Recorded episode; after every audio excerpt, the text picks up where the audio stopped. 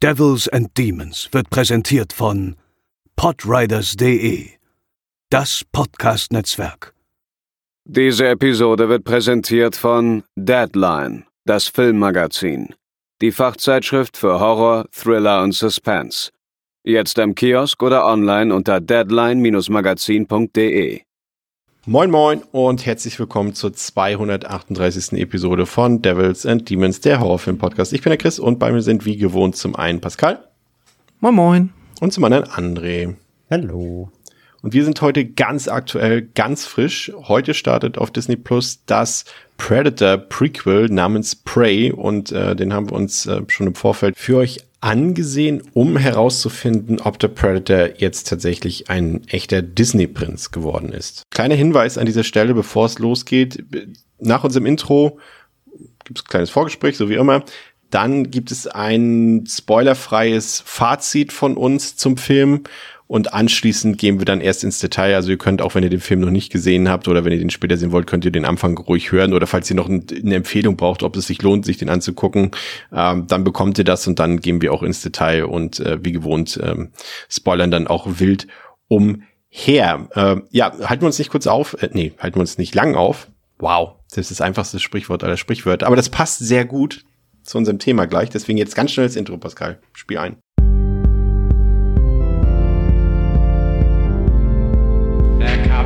Get you, Barbara.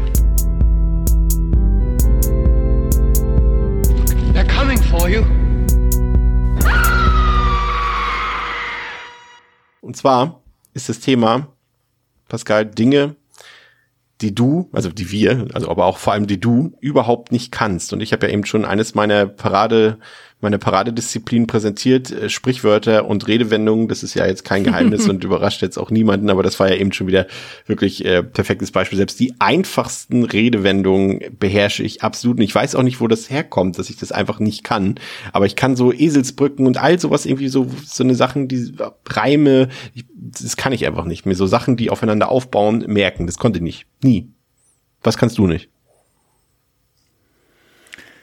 Ich kann nicht gut physische Risiken eingehen. Keine Ahnung, ist das aber, ich weiß, also im Sinne von, ich äh, kann nicht äh, mich überwinden, Dinge zu tun, wo man sich doll verletzen kann. Also im Sinne von, ich finde Bouldern oder so, aber ich weiß, äh, versteht ihr, was ich meine? Ich habe Risiko. Ja, aber Angst da, da interessiert mich, da, da gebe ich dir gleich mal mit, wo liegt da deine, deine, in Anführungszeichen, Schmerzgrenze? Beginnt das schon bei sowas wie theoretisch äh, Schlittschuhfahren oder Skateboardfahren oder ist das schon extremer?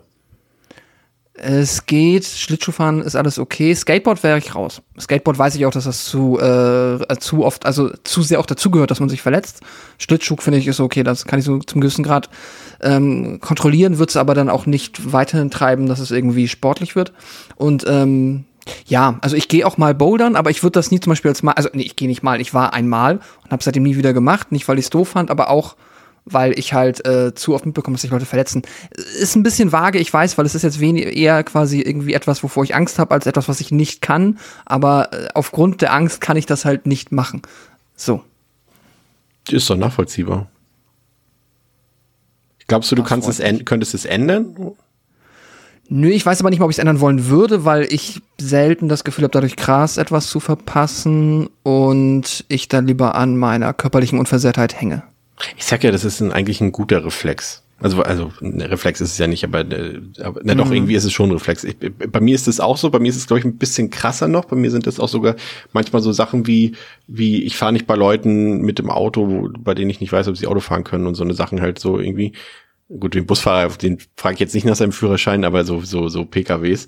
Aber finde ich prinzipiell komplett nachvollziehbar. Ähm, André, was kannst du nicht? Mm, pünktlich sein. ja, das ist mir nur, nee. Also klingt doch total. Also ja? klingt, klingt, ja, ja.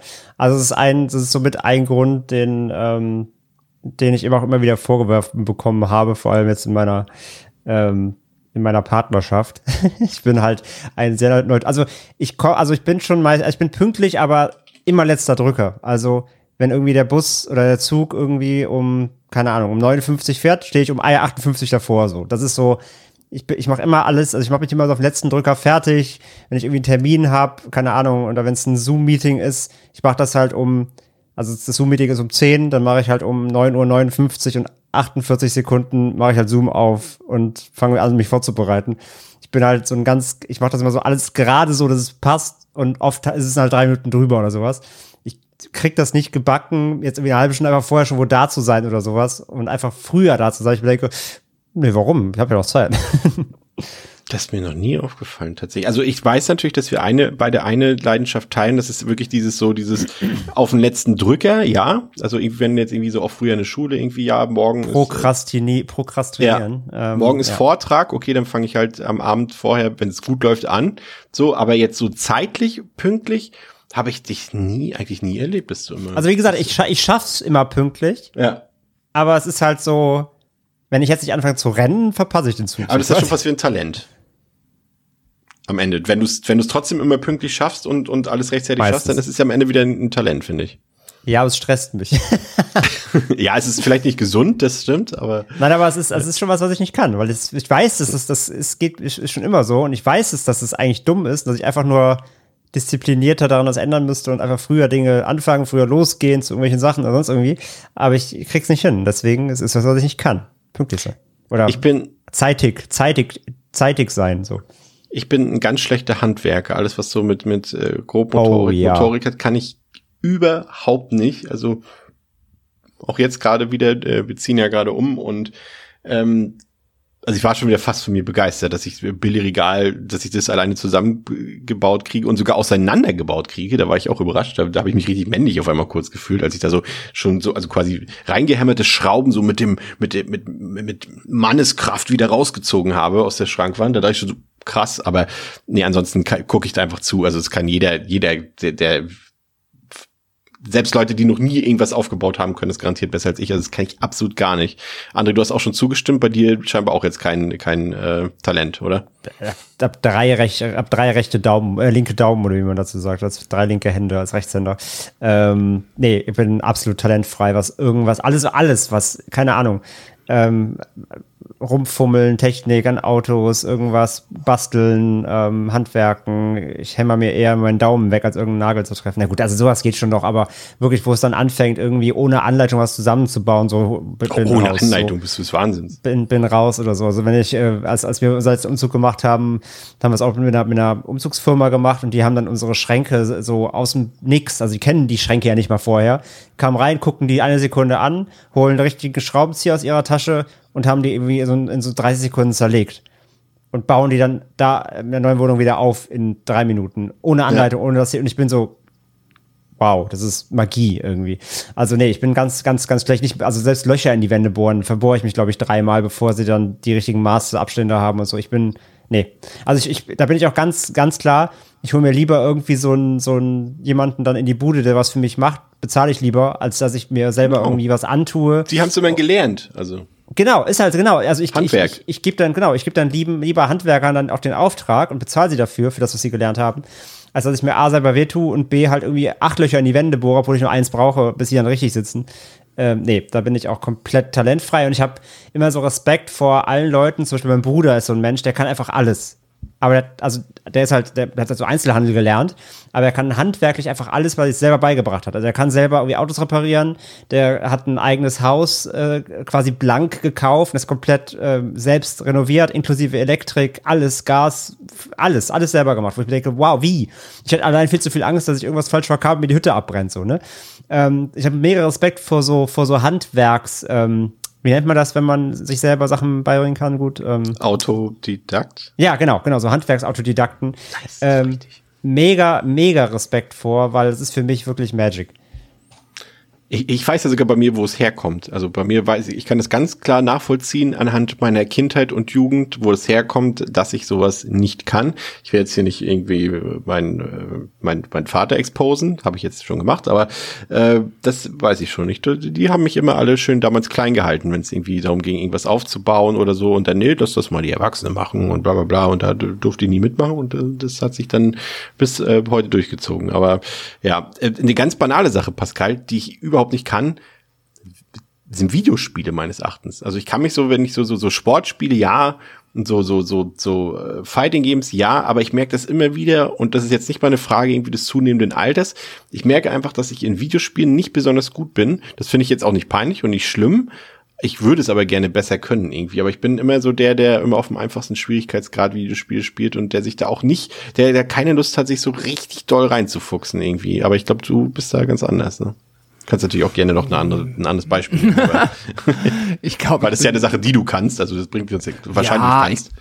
wahrscheinlich ein komplett durchschnittlicher Videospieler, ist aber auch, also müssen wir jetzt nicht ausführen, weil das ist, ähm, glaube ich, geht sehr tief, aber es finde ich trotzdem generell ein super interessantes Thema, ob das etwas ist, was man per se können kann oder können muss, natürlich zu einem gewissen Grad, wie man halt auch bei anderen Medien Dinge können muss. Ich muss lesen können, um ein Buch zu lesen, sonst kann ich das halt nicht gut. Bei einem Film muss man jetzt tatsächlich vergleichsweise wenig machen, solange alle Sinne ähm, funktionieren. Und bei einem Videospiel muss man natürlich theoretisch am meisten können, aber naja, ob es jetzt quasi dann, äh, ne, auch viele Menschen, die von sich sagen, dass sie nicht gut mit Videospielen sind, können mit Videospielen viel Spaß haben. Aber ähm, ja.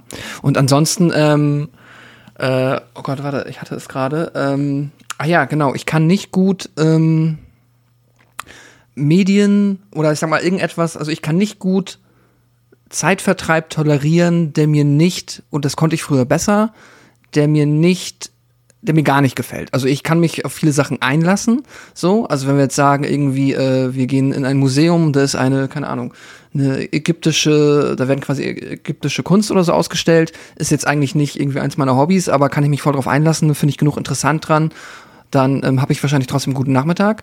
Aber wenn es jetzt etwas ist, was wirklich gegen mein, also was ich wirklich eigentlich nicht aktiv nicht mag, äh, wie zum Beispiel, keine Ahnung, irgendeine Soap Opera gucken oder so, die ich richtig blöd finde. Und ich hätte jetzt jemanden, äh, da gehört quasi immer dazu, zum gemeinsamen Zeitvertreib, dass man davon eine Folge gucken muss, würde ich sehr schnell komplett blockieren und sagen, nee, ich, ich muss aufstehen, ich will das nicht gucken, ich mag meine Zeit nicht so mehr verbringen und das ist mir, manchmal merke ich, dass mich das tatsächlich an, also quasi am angenehmen Umgang mit meinen Mitmenschen hindert, wenn meine Mutter, wenn ich zum Beispiel bei meinen Eltern bin und ich dann anfange rumzuzicken, weil ich halt nicht Lust auf den ZDF-Krimi habe, äh, weil ich den aktiv nicht gucken möchte. Und ich weiß, dass es meinen Eltern egaler ist, was sie gucken und ich bin so, nein, das will ich nicht sehen.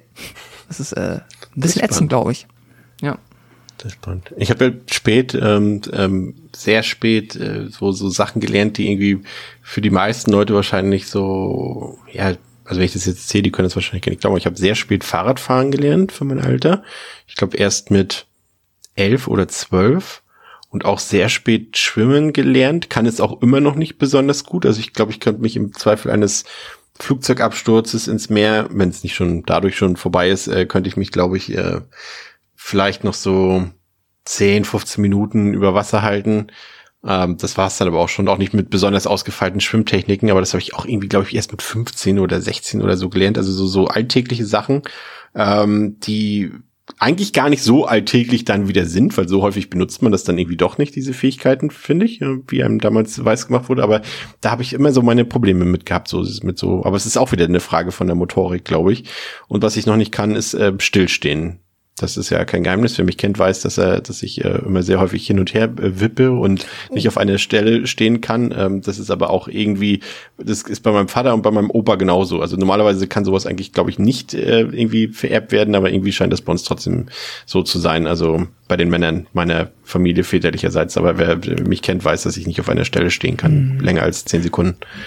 Das habe ich auch. Das ist witzig. Am Bahnhof zum Beispiel. Ich muss immer, ich bin immer der, der eine, der am Bahnhof andauernd irgendwie im Kreis rumläuft. Ja, ja, Aber genau. bei Konzerten geht's für mich. Ja, Konzerte geht wieder, aber da bewegt man sich ja dann durch die Musik wieder Bisschen mit. so. irgendwie. Ja, das stimmt, ja. Also es muss irgendwas muss immer in Bewegung sein und wenn es irgendwie auch Außer ja, auf Black Metal Konzerten, da musst du 90 Minuten stillstehen mit verschränkten Armen. Ja, aber da muss wenigstens der C im Schuh wackeln. Also irgendwas muss passieren. Sonst geht es nicht. André, hast du, fällt dir noch was ein? Sonst äh, gehen wir zu, zu, zu unserem Hauptthema über, aber wenn dir noch was einfällt. Ähm, Geduld ist übrigens damit auch verbunden. Ne? Geduld, geduldig, stillstehen, das ist bei mir, glaube ich, auch so. Das eine, das habe ich hasse es, auf andere Leute zu warten. Deswegen wundert es mich, dass wir befreundet sind, André, aber wie gesagt, du hast, hast meine Geduld noch nicht überstrapaziert. ja, siehst du, äh, arbeite ich noch dran. Ja. Ähm, habe ich noch was? Habe ich noch was? Habe ich noch was? Nicht so, also ja, sowas, also, aber das ist auch so random, das, das geht halt vielen so, also alles, was halt so, ich meine, Chris, du kannst ein Lied mit von singen, alles so Steuerscheiß und sowas. Das, dafür habe ich halt Steuerberater, weil ich halt Der. Erwachsenenkram. Genau, so Erwachsenen-Shit, so, wobei ich mich da immer schon bemühe, zumindest halbwegs durchzusteigen, aber no, das sind so Hürden, wo halt viele, viele dann irgendwie dran scheitern. Dafür gibt's ja Menschen, die es halt können auch wieder. Ähm, nee, aber sonst so jetzt so, sonst, ja, ja, ja. Fahrradfahren habe ich zwar früh gelernt, ich finde Fahrradfahren aber scheiße einfach. Ich fahre super, ich habe auch kein Fahrrad. Ich habe seit, glaube ich, seitdem ich in Hamburg wohne, 2010, äh, 2012, ja, ich habe seit zehn Jahren kein Fahrrad mehr, kein eigenes. Ich hasse Fahrradfahren. Ich finde Fahrradfahren super bescheuert. Ich weiß nicht warum. Ich mag, also ich würde li ich würd lieber zehn Kilometer zu Fuß gehen, als Fahrrad zu fahren. Ich hasse Fahrradfahren. Ich weiß nicht. Aber generell, also Fahrradfahren in der Stadt oder generell? Weil das ist ja Nee, generell. Ich finde Ah, Fahrrad okay. nervig. Also ich habe zwar so einen Fahrradheimtrainer vom, vom Fernsehsitzen da drauf rumstrampeln, Ja, das gut. geht. Aber ich finde Fahrrad, ich fühle mich da immer so als schwächstes Glied der, der be, be, beräderten Kette. Irgendwie. Mhm, ist ja auch Fahr- Fakt, Fahrer sind immer so ein Nachteil. Nee, das gefällt mir nicht. Ich, also, ich fahre, also ich fahre fahr auch, also was heißt, also ich fahre lieber Auto, dann als Fahrrad zu fahren. Im Auto fühle ich mich sicherer irgendwie. Ich finde Fahrrad irgendwie, nee, gefällt mir nicht. Mag ich. Ich mag Fahrradfahren Würde, einfach nicht. würde ein drittes Rad einen Unterschied machen für dich? Nein. es geht, es geht rein, nee, es ist einfach eine generelle Abneigung gegen dieses Fahr Fahrgerät. Witzig. Ich mag eigentlich Fahrräder ganz gerne, bin aber genau bei dir. Ich würde auch nie in, Hamburg groß Fahrrad fahren, aber das ist wieder meine erste Angst, weil mir das zu gefährlich ist. Ja. Würdest du. Fährst du, fährst du, sorry, kurz eine Frage. Ja. Nach, Nachfrage. Fähr, fährst du diese, diese E-Scooter in der, Gott. Stadt? Würde ich nie. Nee. musst mir also spätestens, ich hatte einmal, mir hat einmal eine Person erzählt, wie sie da ähm, äh, quasi einfach nur hingefallen ist und sich das Bein gebrochen hat und jetzt ist das raus. Ja, ich nämlich auch nicht. Ist mir genau das gleiche. Die finde ich zu, die sind mir zu insecure. So, die sind so, mm, nee, nee, nee, nee, nee, nee, nee. Nee. Das lassen wir schön. Ich gehe gerne zu Fuß Ja. und fahre mit der Bahn. Ich bin das auch-. Das ist mein Motto. Ich gehe gerne jagen und zwar im Kino. Und äh, das tun wir jetzt nämlich alle gemeinsam, denn wir haben uns, äh, wie angekündigt, ähm, Aber es stimmt doch gar nicht im Kino. Mann, ich brauchte eine Überleitung, mein Gott. Lassen wir das doch stehen. Bitte. ja, es hat jetzt nicht so viel Sinn gemacht. Ähm, wir, haben uns, wir, wir haben uns Prey angeguckt, ähm, das äh, Prequel zu Predator. Und äh, waren alle, glaube ich, im Vorfeld ja äh, mehr oder weniger gespannt. Ähm, also bei mir war es so, dass meine, ja, ich hatte jetzt keine großen Hoffnungen. Dafür wurde einfach schon zu viel Schindluder getrieben mit dieser Reihe, sei es mit den, mit den, mit den äh, Alien vs. Predator Filmen, aber auch mit Predator selbst, den fand ich auch nicht so dolle. Und ich bin immer noch so, ich fand, habe immer noch so ein Mini, Mini Positivity bei, bei Predator, bei dem The Predator, also bei Upgrade. Den fand ich irgendwie noch okay, weil er irgendwie so, ja, den kann man ganz gut weggucken, aber es ist kein guter Film und dementsprechend waren jetzt meine Hoffnungen ziemlich gering und äh, habe eigentlich dann aber erst wieder so ein bisschen dachte, okay, wir haben hier eine weibliche Hauptfigur, das ist schon mal cool, das spielt in einem komplett anderen Setting und da könnte es ja durchaus interessant werden, aber dann hieß es, okay, der Film kommt nicht ins Kino, der Film heißt nicht Skulls, das war der ursprüngliche Produktionstitel und dann dachte ich so, ja, okay, jetzt gehe ich wirklich komplett unvoreingenommen rein, ich erwarte absolut gar nichts. Wie bist du in den Film gegangen, Pascal? Ähm, The Predator habe ich nicht gesehen. Predators habe ich gesehen damals im Kino. War auch damals im Kino schon arg enttäuscht. Ähm, und entsprechend, hier kam auch noch dann dieses Poster hinzu, was ich bis heute nicht äh, sehr gut aussehen finde. Welches das gesehen mit hatte- dem, mit dem, mit dem Kopf, das, das Goldene oder das jetzt? Jetzt haben sie ein ganz neues auf einmal überall drin. Das mit der, mit dem Mit- grünen Predator-Blut. Okay, okay. Also das, was, das sieht halt, also, ja. Mit der Hauptdarstellerin, mit dem. Mit Ja, ja, genau, Gesicht, genau. Das, das finde ich sieht ein bisschen äh, arg billow aus, aber muss ja nichts heißen. Aber ähm, entsprechend, ja, waren meine Erwartungen niedrig, bis ich überall gehört habe, dass der ja so sehr gutes Feedback bisher erhalten hat. Und als ich ihn dann angemacht habe, waren meine Erwartungen schon wieder eigentlich relativ hoch. Also habe ich schon was äh, Außergewöhnliches erwartet im Franchise. Ja, die, die ersten Previews äh, vor zwei Wochen waren ziemlich angetan. Äh, da ist bei mir dann auch nochmal die Freude so ein bisschen dann schon angestiegen, aber ich wollte dem irgendwie nicht trauen, weil André, wir kennen das natürlich gerade so, gerade auch von nach diesem B äh, Batman wie Superman äh, Ding da von damals, wo alle so, oh, das ist der beste Film aller Zeiten, so IMDb 8,9 oder irgendwie sowas und so, irgendwie zwei Wochen später irgendwie so ist er irgendwie um drei Punkte abgerutscht oder so. Also Previews sind ja immer gefährlich, weil ja meistens auch immer viele Fanboys und so oder Fangirls äh, drin sitzen. Also nicht unbedingt ja, ein Grund. Und du weißt halt inzwischen auch oft nicht, sind die vielleicht bezahlt so? Ja, also ist ja. das so der Influencer? Äh, Einladung mit äh, rund um Happy, kriegen was zu essen, dürfen den Film vorab sehen, kriegen noch ein Goodie-Bag, gekaufte, also in Anführungszeichen gekaufte Meinung. Deswegen bei so ganz, ganz early Screenings, wo dann so nur bei Twitter so ein Dreizeiler geschrieben wird, wie toll das alles ist, da bin ich immer ganz vorsichtig. Ja, aber wie dann deine persönlichen, also wie bist du in den Film gegangen? Hattest du Hoffnung oder warst du auch eher so wie ich und sagst so Hauptsache nicht super schlecht? Genau, also eher das. Also ich hatte auch Ja. natürlich diese Tweets gelesen, es waren ein paar Leute dabei, die ich eigentlich sehr schätze, auch so von Bloody Disgusting und diesen typischen US-Horror-Seiten, wo ich eigentlich immer so ein Auge drauf habe und die eigentlich echt gute fundierte Meinungen haben, wo ich so, ja, okay, wenn die das jetzt schon sagen, die tweeten eigentlich nicht so einen Mist und wenn Sachen wirklich schlecht sind, sagen sie das auch. Da war ich schon so, okay. Das hat sich dann auch gehäuft ja im Vorfeld. Ich war so, hm, okay, ja, war, war so erwartet. Also ich habe mich so selber gefragt, so erwartet uns hier vielleicht wirklich mal wieder ein guter Film des Franchise so. Von daher, ich war schon so leicht euphorisch, aber natürlich mit gedämpfter Grundhaltung, falls es eben dann doch äh, die, die, die miese Klatsche wird und es nachher dann wieder so ein, ach ja, hm, hätte ja und so. Also ich war, ne, ich habe ich hab mich versucht, so ein bisschen einzunorden, damit ich nicht im Zweifelsfall total enttäuscht bin, aber so ein bisschen, so ein Funken Hoffnung von dem, was man im Vorfeld so gehört hat, äh, auch eben, was die Promo gemacht hat, mit dem Setting und so, da hatte ich Bock drauf, so, so ein bisschen, bisschen, bisschen Hoffnung hatte ich halt, ja. Ich war ein bisschen überrascht. Ich habe das irgendwie lange Zeit gar nicht mitgekriegt, dass Dan Trachtenberg den Film macht. Und ich bin ja großer Fan von 10 Cloverfield Lane. Und äh, da dachte ich dann so, okay, das kann ja eigentlich gar nicht so schlecht werden. Und dann habe ich erstmal gesehen, der hat ja nur diesen einen Film gemacht im Vorfeld. Ne? Das ist ja, Ja. auch schon wieder acht Jahre her oder so. Sieben, sechs, sieben, acht Jahre her. Ja, locker, ne? Ja. Ich weiß gar nicht warum. Habe ich aber auch Sechs jetzt, Jahre. Sechs Jahre erst? Okay. Aber auch äh, trotzdem, ne? Also für einen Regisseur Ist eine Ecke. ja, ist durchaus schon eine Weile her. Aber das hatte mir so ein bisschen Hoffnung gemacht. Ähm, jetzt ist das natürlich so. Naja, und er hat, gut, also um es nur kurz zu vervollständigen, ne, und er hat halt ähm, Black Mirror und The Boys äh, mit inszeniert. Ich glaube, jeweils eine Folge. Also er hat schon was gemacht, aber filmmäßig, genau, war es letzte 2016 10 Cloverfield Lane, ja. ich sag mal so, der nicht unbedingt der Rezeption von 10 Cloverfield Lane entsprechend was gemacht. Also kein, halt keine Genau. größeren Filme so in dem Sinne, ja, Ja. drücken wir es mal so aus.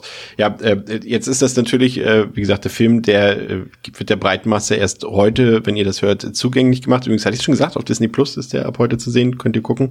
Ich weiß jetzt nicht, welche Uhrzeit der freigeschaltet wird. Mir war so, als wäre das immer 9 Uhr morgens gewesen, aber ich weiß das nicht mehr genau, André. War das nicht 9 Uhr morgens immer?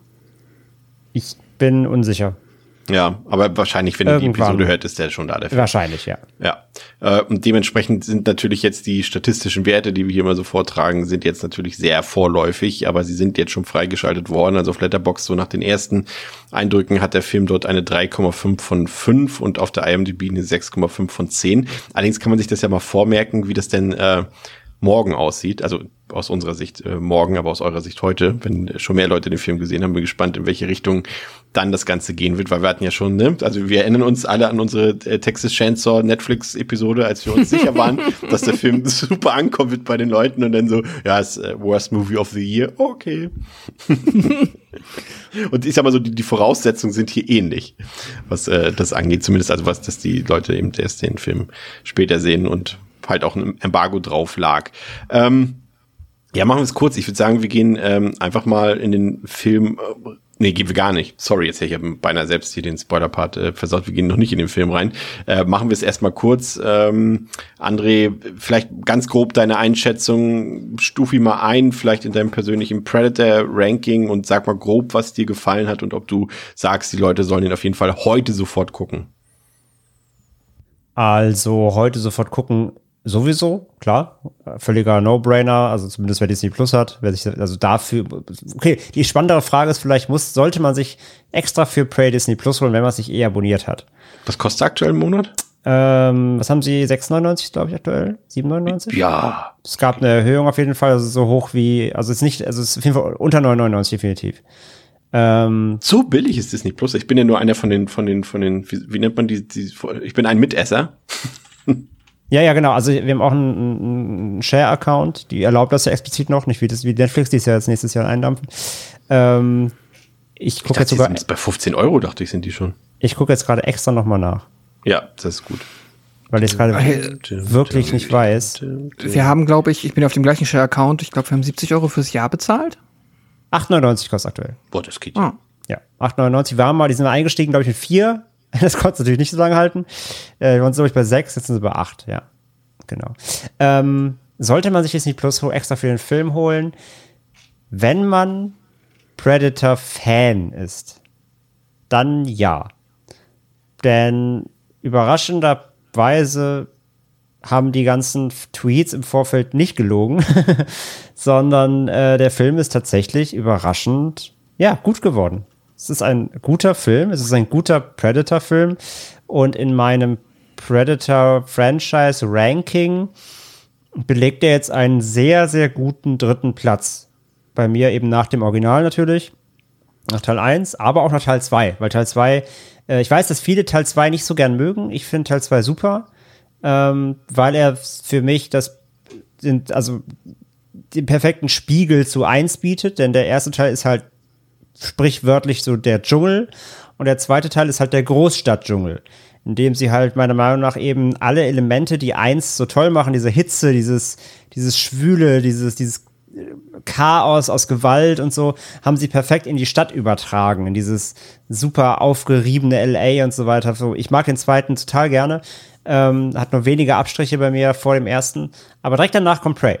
Und das hätte ich halt vorher, wie gesagt, nie erwartet. Also, meine Erwartungen waren eh low, aber dass der, dass er sich direkt dahinter einreiht, hätte ich im Vorfeld nicht erwartet, so. Und es ist wirklich wieder ein, ein Franchise-Film, wo man sagen kann, ey, das ist, da hat man sich mal, da hat man sich wirklich mal wieder mit der Grundthematik befasst und verstanden, was ein Predator-Film ausmacht. So, äh, der hat, der hat einen tollen Lied hier, äh, Amber Midhunter macht das super. Ja. Der, hat, der hat eine tolle Story.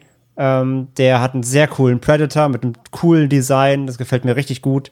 Ist, glaube ich, echt so auch nach dem Original, dem zweiten dann auch echt mein Lieblingsdesign. Irgendwie sieht mal ein bisschen anders aus, mal ein bisschen wilder gegangen. Was ist, was ist, weil die Predator müssen ja nicht alle gleich aussehen, ne? Also Ja, vor allem, vor allem, du siehst ja auch, auch, äh, das ist ja jetzt noch kein Spoiler, ähm, dass sie, sie sich da die Mühe gegeben haben, weil es ist halt ein Prequel und dementsprechend äh, weiß man ja auch, dass sich äh, im Laufe der Hunderten von Jahren, die dazwischen sind, ja auch entwickelt hat, das Viech und dementsprechend auch anders ausgerüstet ist und noch eine andere Rüstung trägt und so weiter. Ne? Das ist schon cool.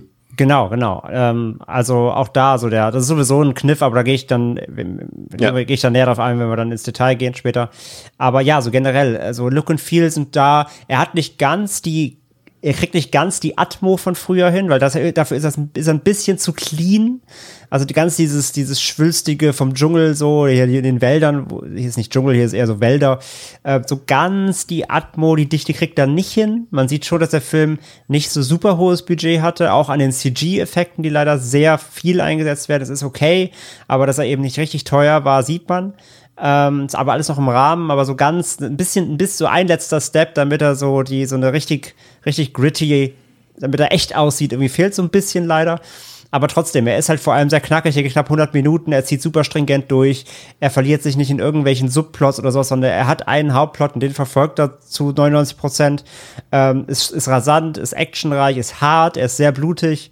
Ähm, auch, auch da leider viel CG, aber er ist wirklich hart. Es gibt reichlich, ähm, Anführungs-, ja, nicht Splatter ist schon zu viel gesagt, aber es, es geht schon ruppig zur Sache, so.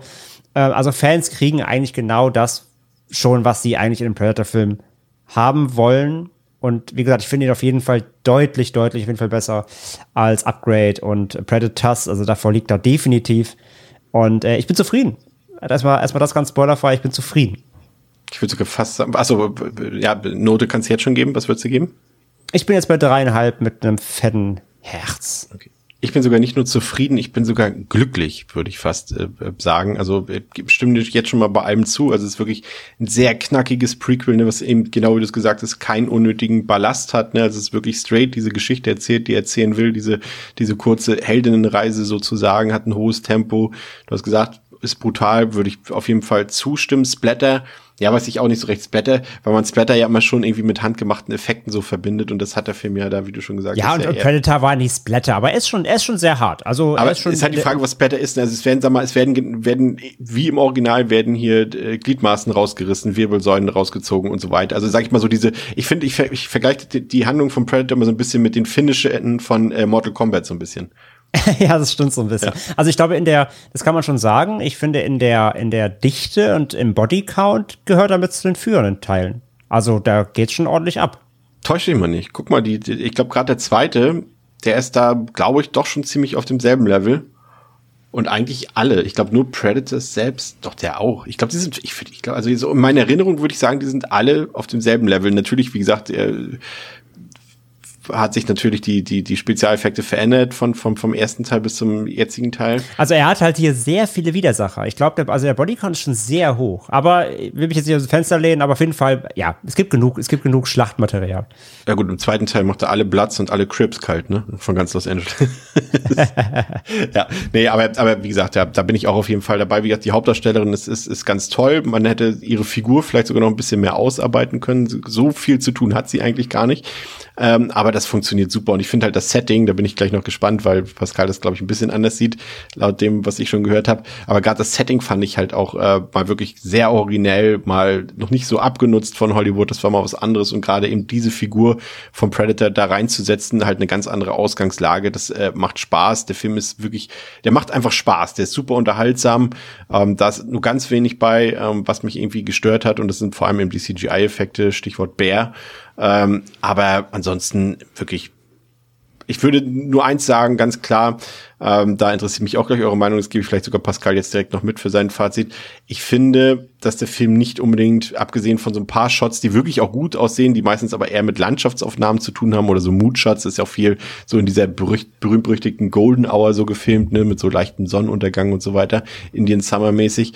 Ähm, aber ich finde trotzdem nach wie vor nicht, dass der aussieht wie ein großer Kino-Blockbuster. Das Budget sieht man dem Film auf jeden Fall an und ich denke, der ist tatsächlich eigentlich auf einem Streaming-Service beziehungsweise beziehungsweise Direct-to-Video ganz gut aufgehoben, finde ich. Also es gibt aber selbst in dem Sektor Filme, die äh, eher ins Kino gehören als der Film hier. Und das will ich, meine ich gar nicht negativ, weil als das, was er jetzt ist, funktioniert er sehr gut und ich gebe dem auch sogar vier Sterne. Aber ob das jetzt ein Kinofilm ist, Pascal?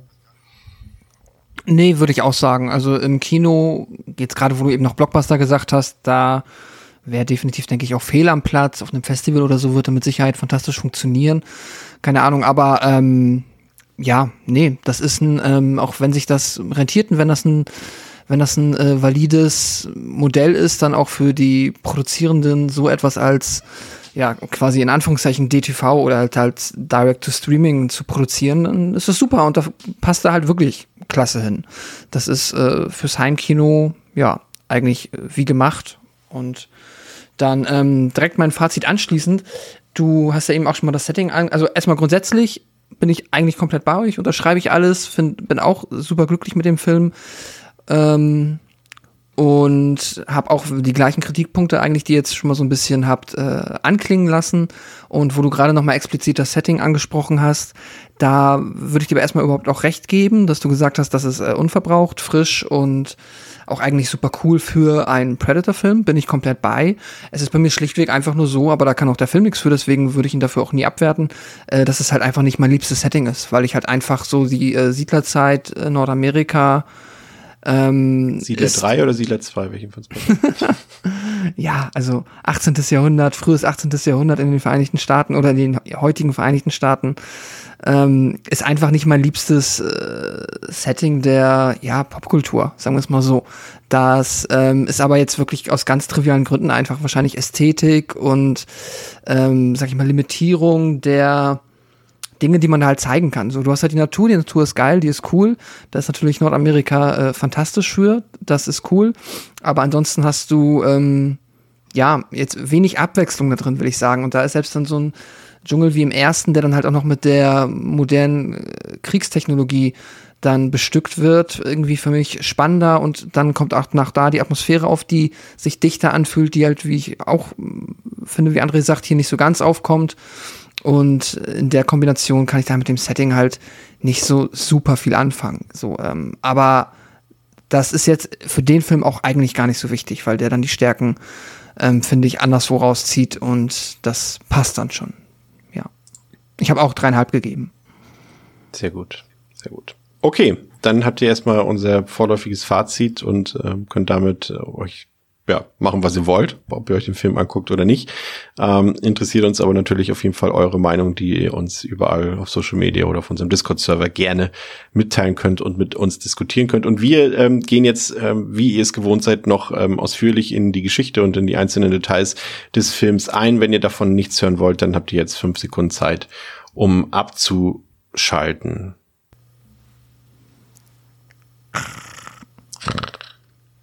Der Film spielt im Jahr 1717 in den Great Plains in Amerika und, oder wie Pascal schon richtigerweise gesagt hat, im heutigen Amerika.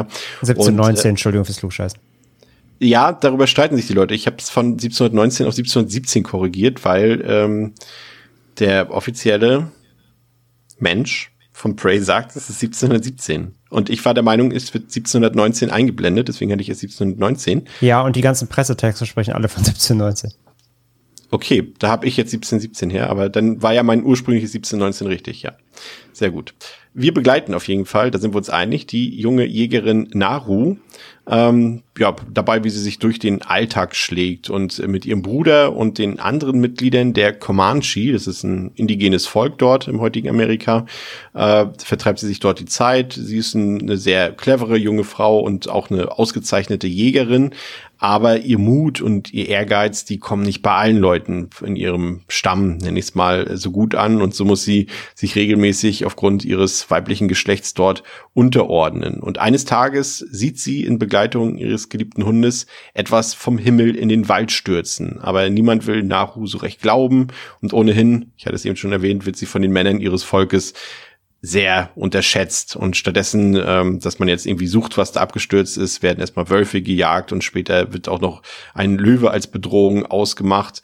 Und bei der Jagd nach diesem Löwen wird dann ein Mann des Stammes auch verletzt und wird anschließend von Naru versorgt. Und sie ist einfach eigentlich der festen Überzeugung davon, dass etwas Größeres und Stärkeres als ein Löwe sich da umtreibt, da auch der verletzte Stammesbruder nicht getötet, sondern verletzt zurückgelassen wurde, als ob der Löwe von irgendjemanden oder von irgendeiner anderen Sache gestört wurde beim Töten oder beim Jagen. Und schlussendlich tötet Narus Bruder dann einen Löwen und lässt sich im Camp dafür ordentlich feiern. Und das ist so ein bisschen das äh, Setup ähm, von, von, von Prey. Und äh, Pascal, ich finde, gerade der Anfang ähm, des Films wirkt so ein bisschen wie das äh, Tutorial eines Videospiels, so mal als Beispiel irgendwie Tomb Raider oder Horizon Zero Dawn, wer es kennt. Äh, irgendwie wir sehen unsere unsere jetzt gar nicht mal unbedingt, weil es eine weibliche Hauptfigur ist, aber es passt natürlich auch zu diesen beiden Spielen. Aber wir sehen gleich alles, was diese Figur kann und es wird uns quasi präsentiert, wie sie irgendwie Waffen schnitzt, wie sie jagt, hm. wie sie auf Bäume klettert und das ist alles so wie so ein Tutorial. Ne? Im Videospiel muss man das auch irgendwie alles nacheinander erstmal alles üben und sehen, ah, das kann die Figur und so weiter und so ist finde ich der Anfang aufgebaut und das funktioniert irgendwie so banal es klingt, erstaunlich gut. Ja.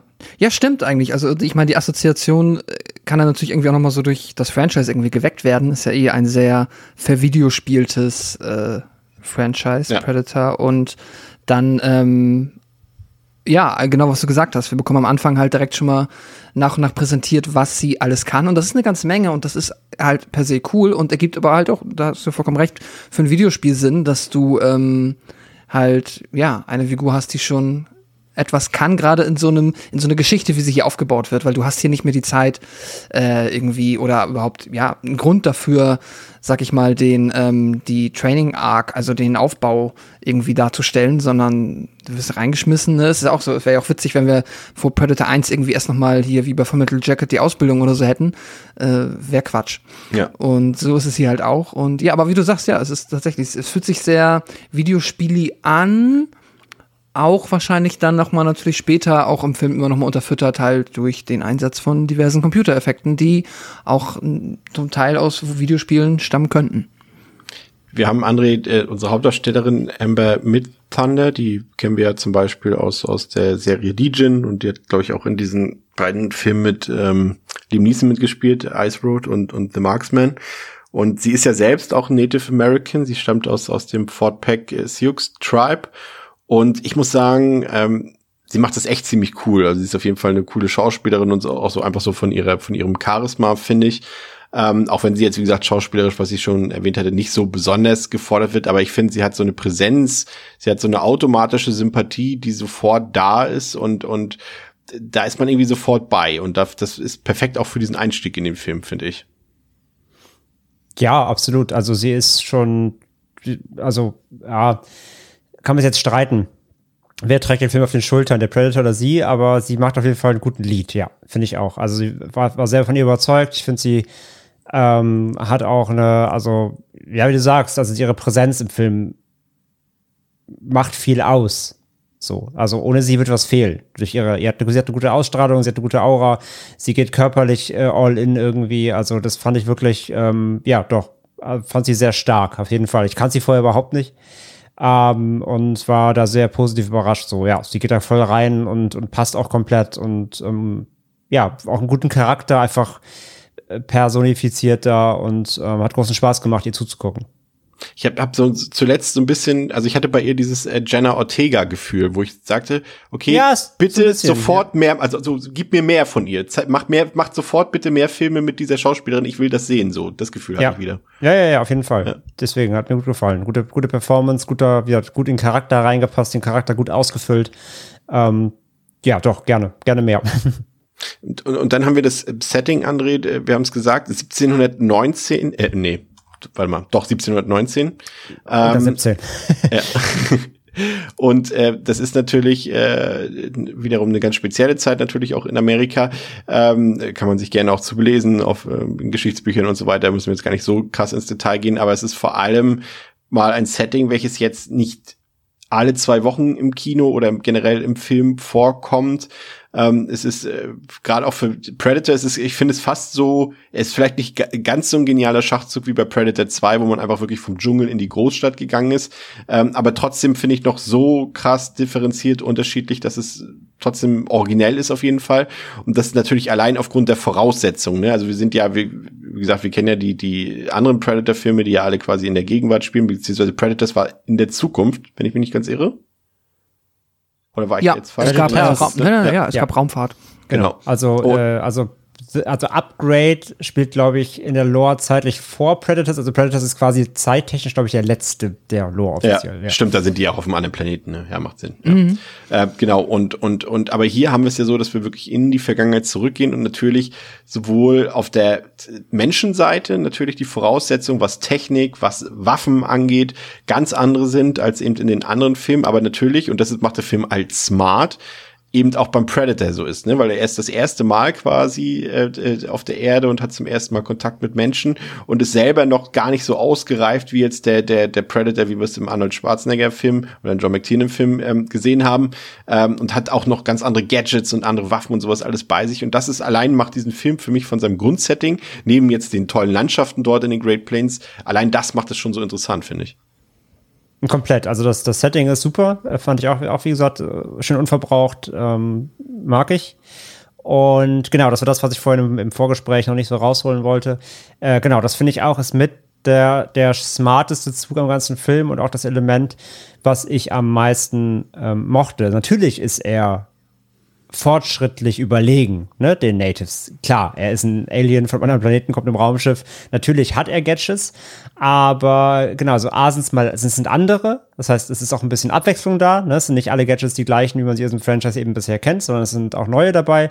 Aber die wirken alle ein bisschen rustikaler noch irgendwie auf eine ja. gewisse Weise. Obwohl sie natürlich futuristisch sind und, und wie gesagt, den Menschen weit überlegen zu dem Zeitpunkt, ähm, wirken sie ein bisschen bisschen haptischer. Zum Beispiel, er hat halt wieder natürlich sein Dreipunkt-Laservisier, das hat er schon, aber es ist eben nicht wie bei, bei ähm, beim ersten Teil, es ist keine Lasergun, sondern die verschießt, er verschießt so drei kleine, ja, Metall, das, das werden wahrscheinlich Pfeile, so, ne? So, so Art Pfeile oder so Röhrchen quasi, genau. Also ich meine, klein, klein ist sehr optimistisch ausgedrückt, finde ich. Nein, also du weißt, was ich meine. Äh, Ja, ja. Aber ja, auf jeden Fall, aber es ist eben kein Laser, sondern es sind halt so, es sind haptische, anfassbare Dinge.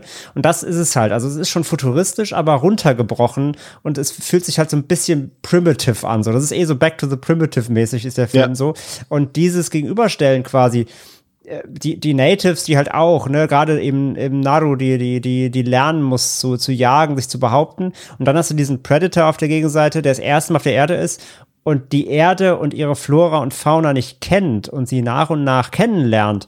Und das gibt, macht der Film halt so geil mit diesem, ne, wenn, wenn er, dieser Schlange, dann trifft er auf einen Hasen, dann trifft er auf einen Wolf, dann trifft er auf einen Bär. Es wird immer größer. Und wie der Predator quasi auch lernt, was gibt es auf diesem Planeten für Lebewesen und welche davon sind mir halt gewachsen, ne? Wo, was kann ich hier jagen, was ist mir ebenbürtig, wo finde ich hier einen Kampf, wo finde ich Trophäen? ähm, wie er das dann auch so genauso lernt, eben wie die Natives äh, oder Prin- Prinzip äh, speziell halt ähm, Naru, der Bruder und die anderen Jung, jungen Jünglinge quasi ähm, aus dem Stamm. Ähm, wie die halt ihre, ihre Disziplinen und ihre Dinge lernen, so lernt er den Planeten kennen. Und das, diese Gegenüberstellung fand ich so clever. Das ist so, so gut. Ich, ich finde auch, auch, ähm, also klar, wir wissen ja schon jetzt, wie der Film endet. Ähm, äh, ist ja jetzt kein, kein Geheimnis für diejenigen, die den Film schon gesehen haben. Aber stellt euch einfach mal vor, dass der Predator quasi, also jetzt auch ihr beide, dass der Predator quasi am Ende überlebt. Und dass das derselbe ist, der im, im, im John McTiernan Original auftaucht sozusagen. Und ich finde, so verhält er sich auch, dass er hier noch quasi sich noch so, als ob er quasi, sagen wir mal, Menschenjahren, als ob er irgendwie 18 Jahre wäre. Und wie man so schön sagt, der muss sich erstmal die Hörner abstoßen im wahrsten Sinne des Wortes auf der Erde und ist noch total ungestüm und auch irgendwie so ein bisschen auch naiv unterwegs, finde ich. Und das quasi der, der, der im Original Predator quasi, das ist dann irgendwie seine 300 Jahre alte Version oder irgendwie sowas, wo er schon viel dazugelernt hat. Er ist sehr reif und kennt die ganzen Tricks und, und weiß, was er machen muss und lässt sich von nichts aus der Ruhe bringen. Und so wirkt das so ein bisschen auf mich. Und das fand ich halt auch cool, dass einfach das, dass die Verhaltensweise des Predator irgendwie ähm, dementsprechend auch noch nicht so ausgereift ist, Pascal. Ja, das ist super. Das macht der Film, finde ich halt auch klasse. Das, was André beschrieben hat, einmal, dass man halt den Predator hat, der erstmal sich zurechtfinden muss, aber der auch mit so einer gewissen Überheblichkeit einfach daherkommt, weil, und das, ne, der Predator spricht jetzt nicht wirklich mit uns, aber so hätte ich es ja auch gelesen, dass halt einfach, ähm, zwar äh, schon der Kampf gesucht wird mit irgendetwas, was äh, irgendwo dann ein spannender Kampf ist, aber eigentlich äh, er sich so ein bisschen verhält wie am Ende kann ihm niemand was. Und er ist schon, bis es dann später so langsam auf Augenhöhe geht, ähm, sehr in seiner Überheblichkeit und genau wie du gesagt hast, natürlich dann im äh, Original Predator, äh, wo ja das Wesen halt weiß, okay, ich muss, also ich habe zwar theoretisch hier einen krassen Vorteil, aber auch nur, weil ich genau weiß, was ich machen muss. Den habe ich jetzt nicht, wenn ich mich irgendwie gegen äh, zehn von den äh, Elite-Soldaten hier auf eine Wiese stelle und dann versuche gegen die zu kämpfen, sondern muss ich halt mitarbeiten. Und er hier wirkt sehr viel, ähm, sehr viel überheblicher und die, der Vergleich, den du gerade hattest, der, der ist natürlich super, quasi wie so der Teenager-Predator, der ähm, ja halt von nichts Angst hat, äh, physische Unversehrtheit äh, bereit ist, äh, Und vor allem in passt den Ring auch- zu werfen. Passt auch perfekt zur Antag äh, zur Protagonistin, ne, die ja auch deutlich, also Ja. die mit Abstand die jüngste äh, Heldin oder ne, Heldenfigur in einer in, in einem Predator-Film ist. Passt irgendwie auch ganz gut als Mhm. Total. Gegenspiel. Ähm, wie fandst du das generell einfach auch das, das, äh, das Personensetting in dem Sinne, dass es halt eben bei Native Americans, also wir haben es gesagt, bei diesem Comanche, bei diesem indigenen Volk spielt und fandst du das authentisch umgesetzt oder eher nicht so? Oh, es ist Also ich meine jetzt gar nicht mal gar nicht mal geschichtlich, aber man, wir haben uns ja, Ja, beide ja. gestern, du weißt ja, worauf ich hinaus will, wir haben uns ja gestern schon ein bisschen Ach so. unterhalten, dass das vielleicht, was so Make-up angeht, jetzt nicht vielleicht Ach so, so. ja, ja. Ja, es wirkt schon alles sehr, sehr glatt. Aber ich möchte mich da nicht zu, also ich sag gleich, worauf, ich- worauf du hinaus willst. Trotzdem möchte ich vorher einmal disclaimen, dass ich mich nicht zu weit aus dem Fenster lehnen möchte bezüglich historischer, äh, akkura, akku, also bezüglich Aut, a- historischer Korrektheit, Entschuldigung. Authentizität. Authentiz Authentizität. Was ist denn von akkurat das Substantiv? Ähm, ja, genau. ähm, das habe ich mich auch gerade gefragt. Nee, weil äh, dafür weiß ich nicht genug äh, darüber, geschweige denn überhaupt irgendetwas, aber trotzdem fühlt sich für mich so an, als ob ähm, ja, die Figuren, die wir da sehen, die menschlichen, äh, gerade auf der Seite der ähm, amerikanischen Ureinwohner halt sehr, sehr äh, glatt poliert aussehen im Sinne von, ich habe halt das Gefühl, dass sie irgendwie einen Lidstrich hat und äh, halt schon äh, in, sie hat zwar natürlich auch die, ähm, die Kampfesbemalung ihres Stammes, aber trotzdem wirkt sie auch von, also sie wirkt halt nicht wie ich mir ohne es besser zu wissen, jemanden vorstellen würde, der aus dieser Zeit ist, muss ich aber disclaimen, weil es kann ja auch sein, dass ähm, das damals einfach so schon war. Aber ja. ne, weißt was ich meine? Ja, ja, ich, ich habe auch, ich habe jetzt äh, den Film ja jetzt äh, dreimal geguckt schon und äh, habe da jetzt auch beim beim letzten Mal ein bisschen drauf geachtet und meine zu erkennen, dass auch, dass nicht nur sie nicht nur also die die Gesichtsbemalung hat, sondern auch irgendwelches Make-up, ähm, sondern auch die die äh, männlichen Figuren. Und deswegen ja. kann ich mir schon fast wieder vorstellen, ähm, dass das also zumindest irgendwie im Kontext Sinn macht. Dazu müsste man jetzt vielleicht mal gucken, wann Erfindung. Also man, man weiß ja, dass jetzt nicht erst irgendwie seit seit äh, seit 20 Jahren äh, Make-up benutzt wird. Also es ist ja durchaus Nein. eine Sache, die früher schon aus irgendwelchen irgendwelchen äh, äh Materialien, Naturmaterialien wurde das ja schon früher gemacht und es ist vielleicht einfach so ein bisschen dieses, es wirkt, die wirken alle, und ich bin auch bei dir, auch die männlichen Figuren wirken alle ein bisschen sehr rausgeputzt und sehr Es ist halt modelhaft, drücken wir es einfach mal so ja. aus. Sie könnten doch alle auf dem Laufsteg laufen mit den, selbst mit den Kostümen, also. Ja, aber, aber muss die, wirklich vorsichtig. Die, alten Römer vor 5000 Jahren vor Christus haben die Römer, die Griechen und die Ägypter schon Kosmetik gehabt und, aber ob sie jetzt e, Schminke, hm. wirklich, ähm, ganz vorsichtig nur, aber das Gefühl hatte ich, dass das sich so ein bisschen, keine Ahnung. Aber vielleicht sind das auch andere Filme, die mir ein falsches Bild der Realität verkauft haben. Und jetzt kann ich das nicht mehr als realistisch empfinden. Deswegen, I don't know. Aber es passt ja vielleicht auch ein bisschen zum generellen etwas zu glatten Look des Films. Ähm, irgendwie weiß ich nicht. Also ja, also ich finde, find, äh, wir können ja gleich noch ein bisschen auf die audiovisuellen Sachen eingehen. Ähm, gehen wir erstmal vielleicht kurz. Achso, ein Punkt würde mich noch interessieren, André. Das ist ja so ein Punkt, der wird ja sehr gerne, ich, also da interessiert mich auch, wie der Film wirklich heute in Anführungszeichen ankommt, weil wir haben es ja jetzt so in, in vielen Filmen gehabt, äh, als Beispiel, als gegen, großes Gegenbeispiel zuletzt der Top Gun 2, der irgendwie so der Anti-Agenda-Film gefühlt war, aber wir haben jetzt viele Filme gehabt, die gerade bei dem männlichen konservativen Publikum äh, nicht so gut ankam, äh, weil dort irgendwie Gruppen repräsentiert werden, die sonst nicht so repräsentiert werden, was eigentlich eine positive Sache ist, aber eben bei gewissen Gruppen oder beim, ja, man muss es leider auch irgendwie sagen, beim Großteil der Bevölkerung irgendwie nicht so gut ankommen und dadurch natürlich auch äh, schlechte Bewertung kriegen und schlechte Kritiken. Und da wird immer gesagt, das sind Agenda-Filme. Hollywood will uns erziehen, politisch und gesellschaftskritisch und so weiter und so fort. Und hier ist es nun so, dass wir haben, na klar, eine weibliche Hauptfigur, Hauptfigur. Wir haben ähm, ein, ein, äh, Native Americans als Hauptfiguren.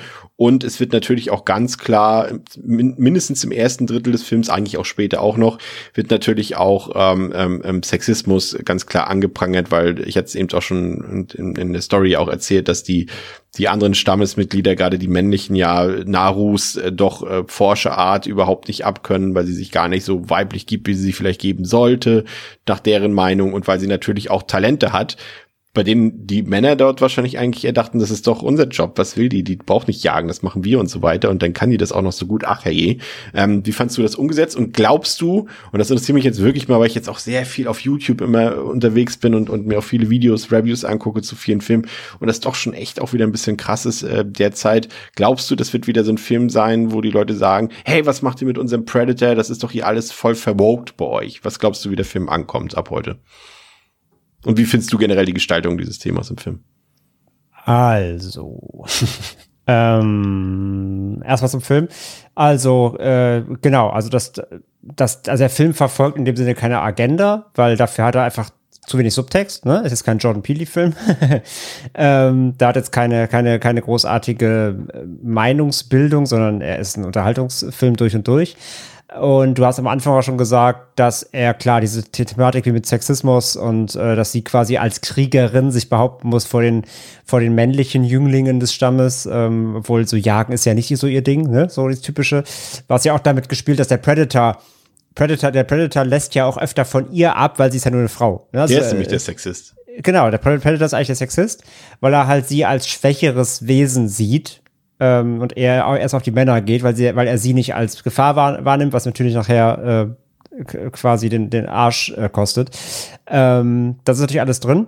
Aber natürlich einfach im, im, im Fluss. Ne? Das wird jetzt nicht besonders hervorgehoben oder auf ein Podest gestellt oder äh, sonst irgendwie in das Drehbuch eingearbeitet, sodass es dir irgendwie ins Gesicht geworfen wird, sondern es ist einfach Teil der Story. Punkt.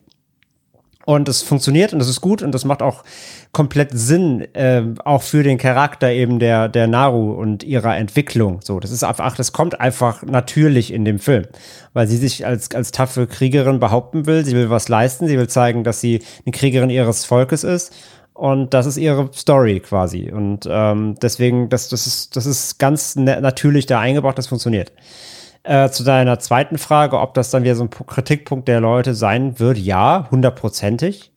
Ähm, bin ich mir jetzt schon sicher. Also auch da kurze, ja, das ist jetzt fast ein bisschen Metaverse-mäßig. Also ich war heute Aufnahmedatum, ich war heute bei Kino Plus, wir haben über den Film geredet. Ne?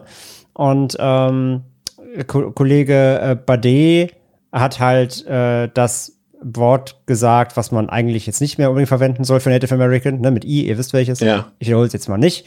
Ähm, wie ist ja immer noch so streitbar, aber ähm, so, sagt man, soll man ja eigentlich nicht mehr so benutzen. So, hat er auf jeden Fall ein paar Mal.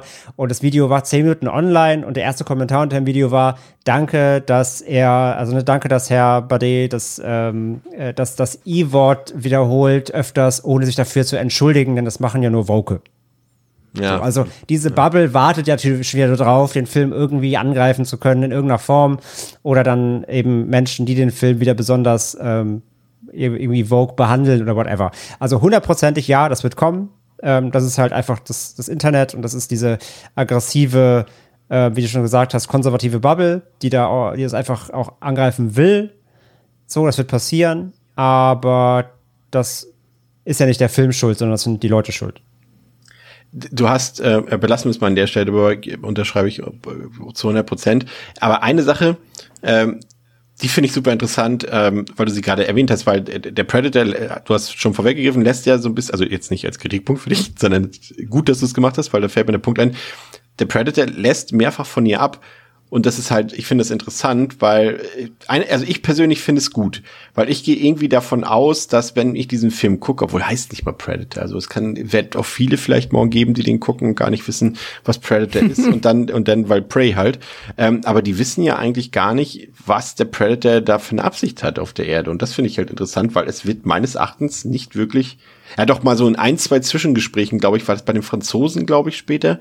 Die erwähnen es, glaube ich, aber dieses Hunting for Sports, wie es ja in den, in den anderen Teilen ist, das wird gar nicht erklärt in dem Film, auch, Pascal, oder? Auch das, sorry, dass ich kurz reingrätsche, weil ich kann es ja. direkt belegen. Ich kann es direkt belegen. Nein, äh, ist, das, das ist ein Problem für Menschen, die es nicht kennen. Beispiel Silke Schröckert, äh, unsere fleißigen StammhörerInnen kennen sie auch. Ich habe ja mit, ich hab mit ihr ja das, die Folge von Wovon Grusel sie eigentlich gemacht, ha? die ja gar keinen Horror mag und so. Ne?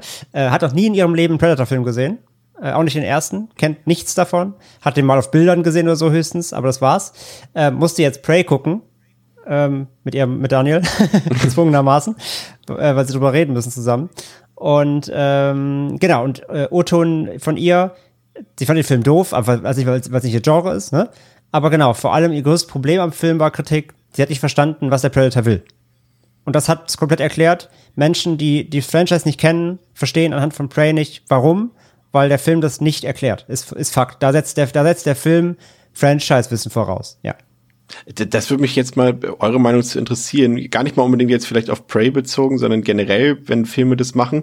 Ich finde das eigentlich gar nicht so schlecht, weil ich hasse immer das, wenn so Sachen retailed werden müssen, weil davon ausgegangen wird, dass es immer noch einen Zuschauer gibt, der die anderen Teile nicht kennt oder der irgendwas nicht gesehen hat oder die Lore nicht mhm. kennt und deswegen alles nochmal irgendwie erzählt oder beiläufig erklärt werden muss und so weiter. Bin ich gar kein Fan von. Verstehe jetzt den Ansatz natürlich, den Silke hat. Das ist natürlich blöd für sie, wenn sie das nicht kennt.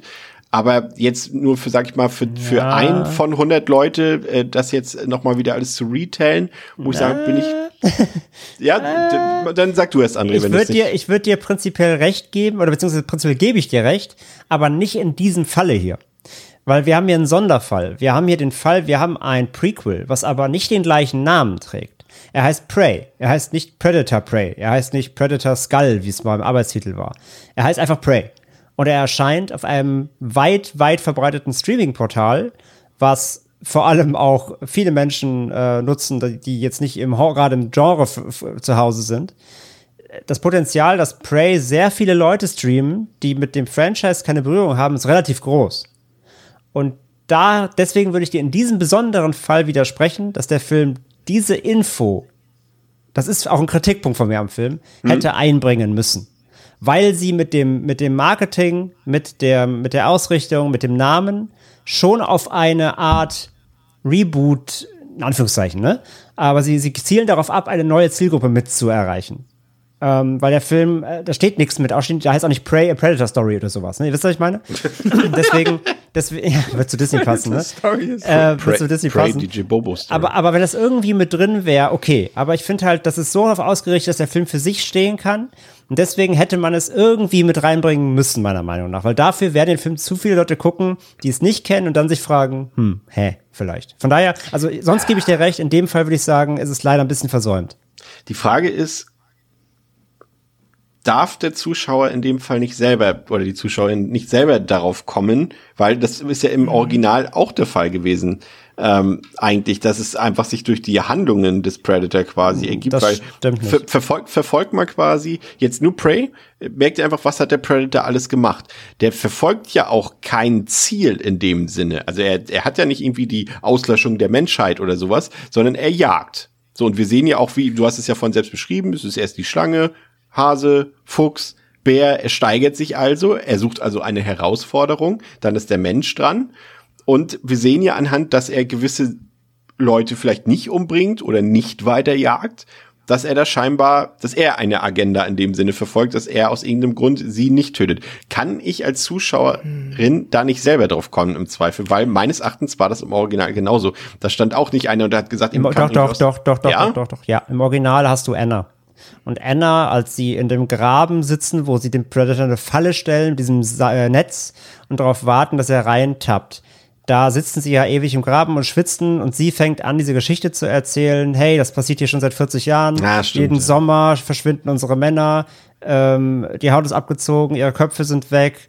Und irgendwie, und dann sagt sie irgendwie was auf, auf äh, Spanisch oder, oder und dann fragt, fragt Schwarzenegger, was heißt das? Und dann sagt sie, der Dämon, der aus unseren Männern Trophäen macht. Punkt. Ja, so, das wird im Film einfach erklärt. Und so dieser, dieser Dialog, es müsste so ein Dialog sein, dieser Dialog, dann findet sie trifft hier irgendwie einen Stammesältesten, der dann anfängt mit, ja, okay, es wird ja, es wird ja halt nicht passen, weil der Predator soll ja zum ersten Mal da sein, aber hätte ja vielleicht davor schon mal jemand, einer da sein können, anderer.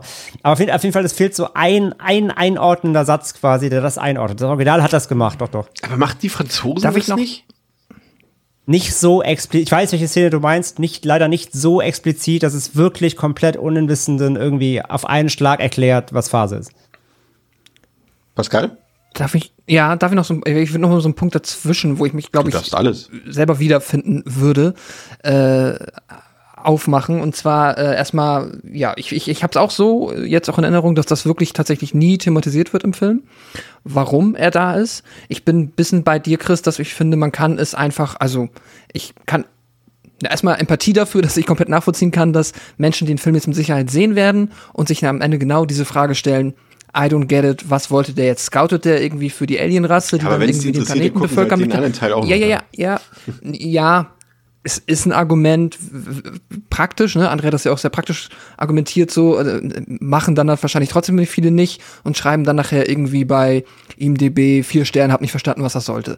Ist mit Sicherheit etwas, sehe ich auch so, womit sich der Film unter Umständen selber ein Bein stellt, weil der unter dem Namen auf dieser Streaming-Plattform releasen wird.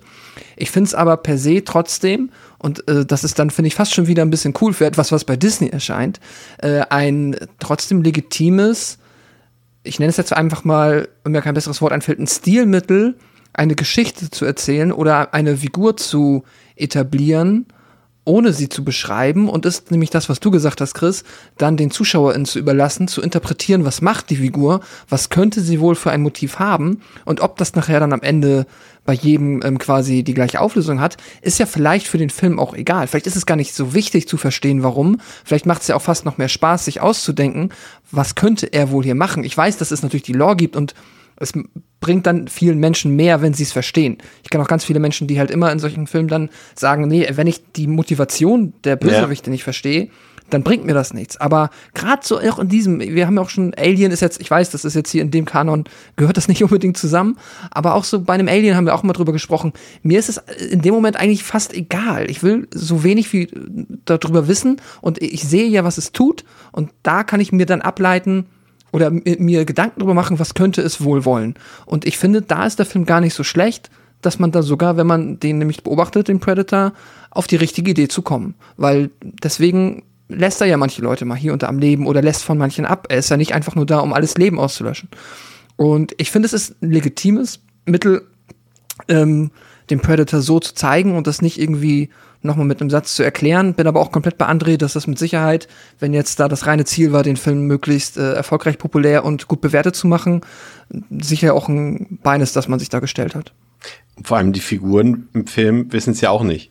Also das ist zwar eine blöde Begründung, aber die wissen, erfahren ja auch nicht, was jetzt das, äh, was jetzt der der Zweck des äh, der Reise des Predators auf die, auf die Erde ist. Also muss der mhm. Zuschauer auch nicht wissen. Aber ja, im Prinzip, wie gesagt, ich weiß immer nicht, ob man nicht vielleicht auch mal einfach sagen kann, ja, es kann vielleicht auch einfach mal eine Voraussetzung geben für die ZuschauerInnen, äh, um den Film zu gucken. Weiß ich nicht. Weil muss ich nicht irgendwie, ich, muss ich nicht um, um Bass, nee, das ist ein blödes Beispiel. Vielleicht kann ich auch nicht ja, sagen, oder, ich selber Oder der Film scheißt halt drauf und sagt halt einfach so, nö, ey, findet selber raus oder findet es nicht raus, macht euch Gedanken drüber, das ist ja vielleicht auch cool, keine Ahnung. Ähm, aber ja, I don't know. Ist vielleicht mal ein Thema nochmal für was anderes. Stimmt, gar nicht so verkehrt. Finde ich mal interessant. Vielleicht, liebe äh, ZuhörerInnen, wenn ihr da ähm, den Film gesehen habt und euch das auch aufgefallen ist, äh, schreibt uns gerne mal eure Meinung dazu. Und wie wichtig findet ihr das generell, dass ein Film quasi inhaltlich zugänglich für alle ist? Das ist, ich finde, es ist, ist spannend. Es wird, wird viel zu selten darüber geredet, aber André ist jetzt vielleicht auch gar nicht so oft bei so vielen Filmen das Thema, weil die meisten Filme ja dann doch eher den, in Anführungszeichen, einfachen Weg gehen, ne? Ja, und also letzten Endes, ich meine, wir haben jetzt gesagt, klar, vielleicht gibt's halt ein paar Leute, die dann irgendwie halt im Netz eine schlechte Bewertung schreiben und sagen, ich habe den Film nicht verstanden. Letzten Endes muss man aber auch sagen, in Prey, so richtig, so richtig, also bei Silke zum Beispiel, als, als ich als Beispiel genommen habe, ist es ja ein Extrem. Ne? Sie, sie findet das, also das, das Genre ist, ist scheiße und der Film hat es nicht verstanden, also Worst ja. Case. Aber wenn jetzt jemand offen ist für Sci-Fi und Action und Horror und Blut, und den Film guckt und vielleicht die, ähm, die Herleitung nicht hinkriegt oder halt nicht ganz versteht, was der Predator da, was der, was der, was das Alien da macht, quasi. So richtig, richtig wichtig ist es halt auch nicht, ne? Also wenn man einfach Spaß mit dem ja. Film hat, was da passiert, dann reicht das im Zweifelsfall aber auch. Und, und vor allem im besten auch wenn man das im besten Franchise Fall guckt, nicht kennt. Im besten Fall guckt man dann eben weiter in die Lore rein, dann, wenn es einem genau, gefällt. Genau, und, und, dann, und, und, man die Frage also, hat. Wenn man drauf kommt, ne? Also wenn man ja. jetzt das von Predator noch nie in seinem Leben gehört hat, wird man vielleicht auch nicht direkt, direkt darauf kommen, dass das äh, steht ja jetzt nirgendwo, ne? Die, sie gucken jetzt das Prequel zu einem Film von 1987. Ähm, aber, aber ja, wenn man das irgendwie checkt und dann kann man ja weiter gucken, genau. Aber letztendlich runtergebrochen, wenn man einfach nur Spaß an Action, Sci-Fi, Blut, bisschen Horror, Alien, Ballern, äh, Gewalt hat und einfach eine gute Zeit mit dem Film hat, dann ist die Frage danach so, was will der eigentlich, auch eigentlich gar nicht mal so wichtig, muss man auch mal sagen. Ja, vor allem die Lore besteht ja auch nur aus einem Satz, wenn man so will. Ne? No, Nein, ich weiß, die Comics und so weiter. Da, und so fort, da, da, kommen, da kommen wir nachher nochmal drauf, wenn wir über die Pistole reden. Ja, okay. Ja, ja, ja. Ja, äh, ja und man darf natürlich auch nicht vergessen, so, so Sachen, wie gesagt, die Lore ist ja auch eh immer so ein bisschen. Äh, obwohl, heben wir uns für später auf. Genau, hast du schon gesagt. Also, also AVP sind raus aus der Lore, dann wir das auch nochmal Das wollte ich sagen gerade, genau. Zusammengefasst haben, ja. Ja. Ähm, aber die waren ja ohnehin, spielen die in irgendeinem, bei Nee, spielen die in einem Predator-Film eine Rolle? Ich nee, sag ich ja. Nee, nee, in irgendeinem. Also auch in den, jetzt? In, jetzt im Predators oder in, in Nein. ob da Bezug drauf genommen wird, weil da dort, also hier macht's, ist klar, weil wir haben ja gerade gesagt, der Predator ist hier quasi zum ersten Mal auf der Erde, was ja Alien vs. Predator und, und Predators ja quasi ausgeschlossen hat, da sagen sie ja vor sieben, achttausend Jahren waren Genau, da waren sie Götter, so. Genau, ja. Ja. Also das Ding ist halt bei Predator 2 am Ende in dem Alien, in dem Raumschiff der Predator hängt ja ein Alien-Schädel. Das war ja ein Gag. Ja. Weil davor, es gab ja davor schon im Comic Crossovers. Genau. Zwischen Predator und, und Alien. Ähm, genau, das, also das gab's, aber, aber die AVP-Filme sind losgelöst von der Lore der Predator-Filme. So. Und der Alien-Film letztendlich auch. So. Aber da, ach, das auch. Ich dachte, bin tatsächlich immer davon ausgegangen, dass es schon dieselbe Welt ist immer. Nur dass sie, nur dass halt die, die Handlungen aus diesen beiden Crossover. Ja, dieselbe Welt, ja, aber sie, sie, sie zählen nicht offiziell zum Kanon. So. Nee, ich meine jetzt auch quasi das, also das Alien, also jetzt nicht die beiden Filme, sondern das Alien und Predator ein Universum sind. Das dachte ich eigentlich War- tatsächlich immer. nicht. Und die beiden Filme allerdings ausklammert aus dem Franchise. Also nicht aus dem Franchise, sondern aus dem, aus der, aus der äh, Chronik quasi. Ja, ja, ja. Hm. Das kann sein, ja. Ja, keine Ahnung. Vielleicht höre ich nochmal unseren Predator-Cast. Vielleicht haben wir das da gesagt damals. also, Naru will auf jeden Fall nun beweisen, dass sie recht hat und äh, bricht in den Wald auf, um die eigentliche Bestie zu jagen, von der sie glaubt, dass es sie gibt. Und äh, diese, wir wissen es natürlich, äh, für uns, wir wissen, wie gesagt, dass es der Predator ist, äh, der weiter munter Tiere jagt äh, und die Nahrungskette nach oben klettert, immer weiter bergauf, Hase, Schlange, Fuchs und Bär, dafür braucht er kein Schießgewehr. Ähm, Wow. Ja. Naru wird jedenfalls äh, von einem Bären gejagt und hat äh, Glück im Unglück und dann wieder Glück im Unglück, denn äh, der Predator wird auch auf den Bären aufmerksam und macht ihn quasi für Naru platt, aber dann steht sie natürlich dem Predator gegenüber, kann aber glücklicherweise noch äh, flüchten. Dafür gerät sie dann ähm, wieder in den Konflikt mit den anderen Männern ihres äh, Stammes dort während der Predator das Ganze amüsiert beobachtet das Geschehen und irgendwann wird ihm aber langweilig und er greift die ganze Gruppe an und er zerlegt einen Mann nach dem anderen Stück für Stück auf die unterschiedlichsten Art und Weisen. Er enthauptet sie, er verstümmelt sie, er reißt ihnen die Wirbelsäule raus, er hackt ihnen Gliedmaßen ab. Naru kann sich aber glücklicherweise ins offene Feld flüchten, weil, André hat es vorhin schon gesagt, weil der Predator selbst erstmal so richtig nicht an Naru interessiert ist und in ihr nicht so unbedingt äh, die Beute sieht, die er als Herausforderung ansieht. Und dann wird sie stattdessen von französischen Kolonialisten, und heißen die so? Ist das das richtige Wort? Kolonialisten? Pascal? Ja. Mm, Ja, würde ich sagen. Kann man sagen, ne? Ja. Ja. Ja. Ähm, wird sie gefangen genommen und äh, später gemeinsam mit ihrem Bruder zur Anlockung des Predators missbraucht. Und äh, die Franzosen haben aber nicht so richtig die Rechnung mit der Cleverness des Predators gemacht, der dort alles und jeden platt macht, so dass nur noch Naru und ihr Bruder sich befreien und fliehen können. Und da ähm, können wir vielleicht einmal so ein bisschen auch über die, die, über die Visuals des Filmes reden, weil hier kommt es natürlich zu diversen Kämpfen, Pascal, ne? Der Predator gegen den Wolf, der Predator gegen den Bären. Ich würde sagen, das sind jetzt zumindest visuell eher die schwächeren Momente des Films. Und man sieht da irgendwie doch ganz klar, dass das jetzt nicht Big Budget ist und so, wenn ich mir so das Fell des Bären angucke, nicht so geil animiert. Und ich finde auch die Bewegungen wirken nicht so ganz fertig gerendert, der, der läuft auch ein bisschen abgehackt irgendwie. Und ja, generell so die CGI-Tiere, vielleicht so mit fast eine der, der einzigen Sachen, die mir nicht so gefallen haben am Film. Ja, ja, die CGI-Tiere sind halt so ein Ding. Es ist halt per se, man kann jetzt nicht irgendwie einen Finger drauf halten und sagen, das ist halt irgendwie komplett scheiße. So, es ist zum, irgendwo schon legitim, wenn man sagt, man möchte das machen. Ich kann das dann auch bei so einem Film tatsächlich irgendwie respektieren, weil ich finde, ja, sie haben es durchgezogen und die Qualität ist per se da, aber es ist halt das beste CGI-Tier, bleibt halt ein CGI-Tier und das siehst du immer. Und ähm, deswegen ist es dann halt in diesen Momenten ein Animationsfilm, mit vielleicht noch irgendwie vor einem äh, Setting irgendwie dann, also in die Landschaft abgefilmt und dann laufen da halt deine, äh, dein CGI-Predator gegen den CGI-Wolf. Ich finde die Kämpfe gar nicht so blöd, also die haben manchmal hier und da auch schon äh, auf der Ebene witzige Ideen, gerade bei dem Wolf, das fand ich ganz ulkig, wie der da halt in der Luft, fast schon ein bisschen drüber, um ehrlich zu sein, wie er ihn in der Luft quasi einmal durchschneidet, der Wolf merkt das aber erst fünf Sekunden später wie in so einem Anime und fällt dann auseinander schon fast ein bisschen zu cartoonig, aber ist halt dann vielleicht auch einfach nochmal so ein Moment, um halt irgendwie den Predator zu feiern, I don't know. Aber ja, es ist halt, es bleibt halt so da tatsächlich für mich auch dann der traurige Nachgeschmack, ähm, dass man da halt leider weiß, dass da halt nichts von irgendwo mal real existiert. Das nimmt so ein bisschen dann auch die Haptik, äh, oder was heißt die Haptik, aber so dieses Gefühl der, der, ja, also es nimmt so ein bisschen die Immersion raus. Man merkt es halt, wenn man schon ein paar Filme gesehen hat. Vielleicht ist das für Menschen, die jetzt halt nicht so drauf achten, nicht so schlimm, aber ich fand es auch schade, dass man da auch zumindest in den, also in den Action-Szenen verstehe ich es dann ja, aber in den Stills irgendwie noch mal ein Predator-Kostüm dahin stellt oder irgendwie, keine Ahnung, dann Tiertrainer mit dem Wolf antanzen lässt und der dann noch mal irgendwie in die Kamera ähm, böse guckt oder so, keine Ahnung. Also irgendwas hätte mir gefallen an der Stelle, aber man ist halt komplett den Weg gegangen und hat gesagt, wir machen die Tiere 100%ig CGI und, das siehst du halt und ja, ist halt, es ist nachvollziehbar, es ist ich finde, sie haben sich Mühe gemacht. Es ist nicht schlecht, aber es ist dann trotzdem, was es ist.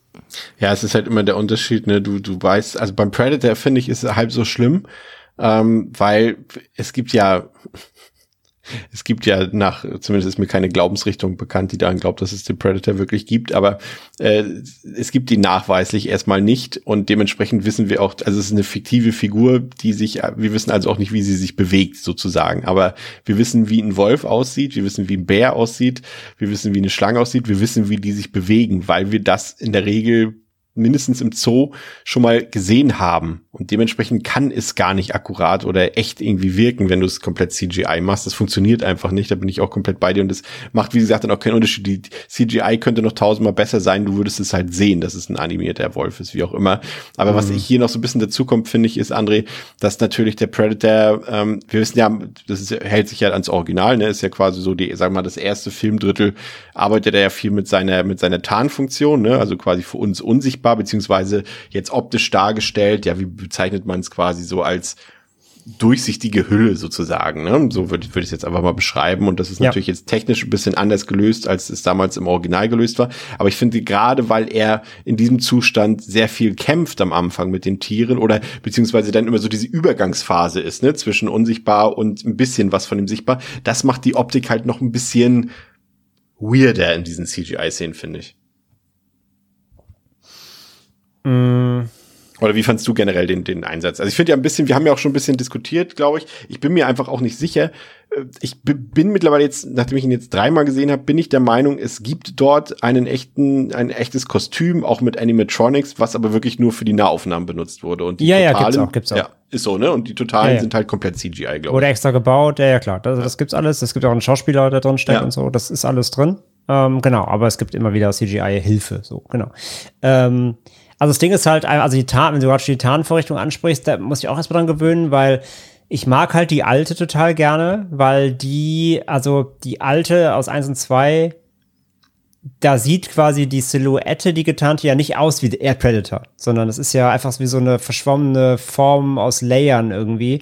Das hat halt was davon, was sie im ersten Teil sagen, ne, dieses, der, der Dschungel wurde lebendig, ne, so ist aus wie ein Chamäleon. Da kannst du nicht richtig erkennen, was es ist. Und hier bei Prey sieht er, hat er, also hat er quasi in getarnt die gleiche Form wie in ungetarnt. Das ne, ist einfach quasi der Predator, wie er aussieht, nur halt in durchsichtig quasi. Und das fand ich so, ja, da fehlt so ein bisschen dann die Imagination dahinter für mich. Ähm, aber ich fand's okay. Und zum Thema Tiere, also erstmal, Chris, äh, sowieso auch Schande über dich und dein Haupt dass du in deiner Zusammenfassung natürlich den besten äh, Side-Character des Films vergisst, nämlich den Hund. Oh, der ist so toll, ne? Der in der Bärenszene natürlich auch, äh, nämlich auch äh, Großes gezeigt hat, nämlich er hat auch einmal Naru gerettet. Oder zumindest geholfen, den Bär abzulenken. Und der war auch da, der Hund. Also vielleicht in der Szene nicht, aber in allen anderen. Das ist ein Real-Hund, ja, ja, klar. Ja. Also große, große Props einmal bitte an den Hund, der ist nämlich super. Ähm, und ich bin eher auch bei Pascal. Also ich fand, also ich finde das CG also das, das CG bei den Tieren hat mich weniger gestört als das CG bei der Gewalt. Ähm, weil ja. es ist halt, wie Pascal sagt, ja, klar, man sieht, dass es jetzt nicht der, der 100 Millionen Blockbuster ist, aber erstmal Vergleich, The Grey Man auf Netflix hat 2 Millionen gekostet und die CGI sieht nicht besser aus. also, ähm, ich finde auch, dass die Tiere sehen das ist das beste CG, was du irgendwie einem Tier noch mitzugeben kannst, ja? Es ist meilenweit vor irgendwie diesen chinesischen Jackie Chan Film, wo er irgendwie einen Löwen jagt, die aussehen wie aus der PS2-Rendersequenz. Ähm, es ist in Ordnung. Ja, es sieht uncanny aus, aber wie du gesagt hast, Chris, das sieht's immer, ne? Ja, eben. Ähm, ja, ja. Weil wir die echten Tiere kennen, wir wissen so aus, aus Dokus, wie sich so ein Bär bewegt, so halt nicht. Aber es ist das Beste, was man irgendwie herkriegt. Es ist in Ordnung. Es hat mich jetzt nicht komplett aus der ich will nicht Immersion sagen, aber es hat mich jetzt nicht aus dem Film gerissen. Ich finde es in Ordnung. Ähm, wie gesagt, ich finde dann eher halt, wie gesagt, wenn dann irgendwie Leuten der, der Arm abgehackt wird in der Predator-Kampfsequenz, dass das CG-Blut da halt überall durch die Gegend spritzt und so. Das finde ich dann irgendwie, das ist, das ist, finde ich, mehr schade, als wenn da halt ein CGI-Wolf verfällt und diese Szene mit dem so Anime-esken Durchschneiden, nicht raffen und dann auseinanderfallen, fand ich auch sehr witzig. Aber ja, so was die Tiere angeht, so ich konnte damit leben, weil die nehmen ja jetzt auch nicht irgendwie 40 Prozent des Films ein. So jedes Obwohl, Tier es, hat. sind schon, es sind schon viele Tierszenen. Ja, aber, so. aber einzeln. ja, Die ganze. Wolfsequenz dauert 20 Sekunden. Der, die ganze Bärensequenz dauert zwei Minuten oder so. Ob, Oder sagen wir drei. ein, da, ich Das geht schon. Da ist ein richtig guter Gag bei mit der Schlange, weil wir wissen ja quasi, dass, also die Leute, die die Lore kennen, wissen ja, dass der Predator halt ja die, den, die Wirbelsäulen rausreißt Ja. und quasi bei der Schlange das ja auch übrig lässt, sozusagen, sie gehäutet hat, ähm, nach seinem üblichen Muster. Das war schon irgendwie ein bisschen, also bei, es ist CGI-Tiergewalt, da kann man auch mal lachen. Ähm, aber ja, ähm, lass uns über die Gewalt und die CGI-Gewalt später nochmal reden. Ähm, ähm, heben wir uns auf jeden Fall auf.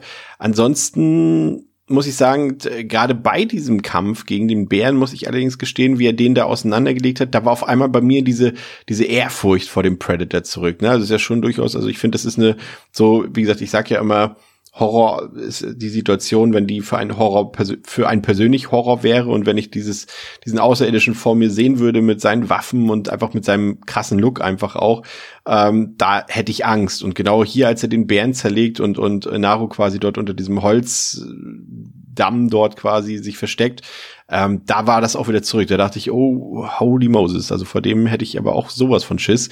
Wenn er vor mir steht und dann funktioniert das schon mal viel besser. Und das fand ich äh, durchaus gut gelöst. Aber ich mochte es auch, und das fand ich erstaunlich gut, dass dieser Film nicht ähm, André auf dieser Requel-Welle quasi aufschwappt, was ja hier ein leichtes auch wäre, finde ich, ähm, wenn er einfach quasi dieselbe Geschichte normal erzählt. Ist es ja im Kern, wenn man so will, auch, aber ohne halt irgendwelche Legacy-Figuren und so weiter. Und auch, dass er so, genau, Pascal, wir hatten ja gestern schon drüber geredet, ne?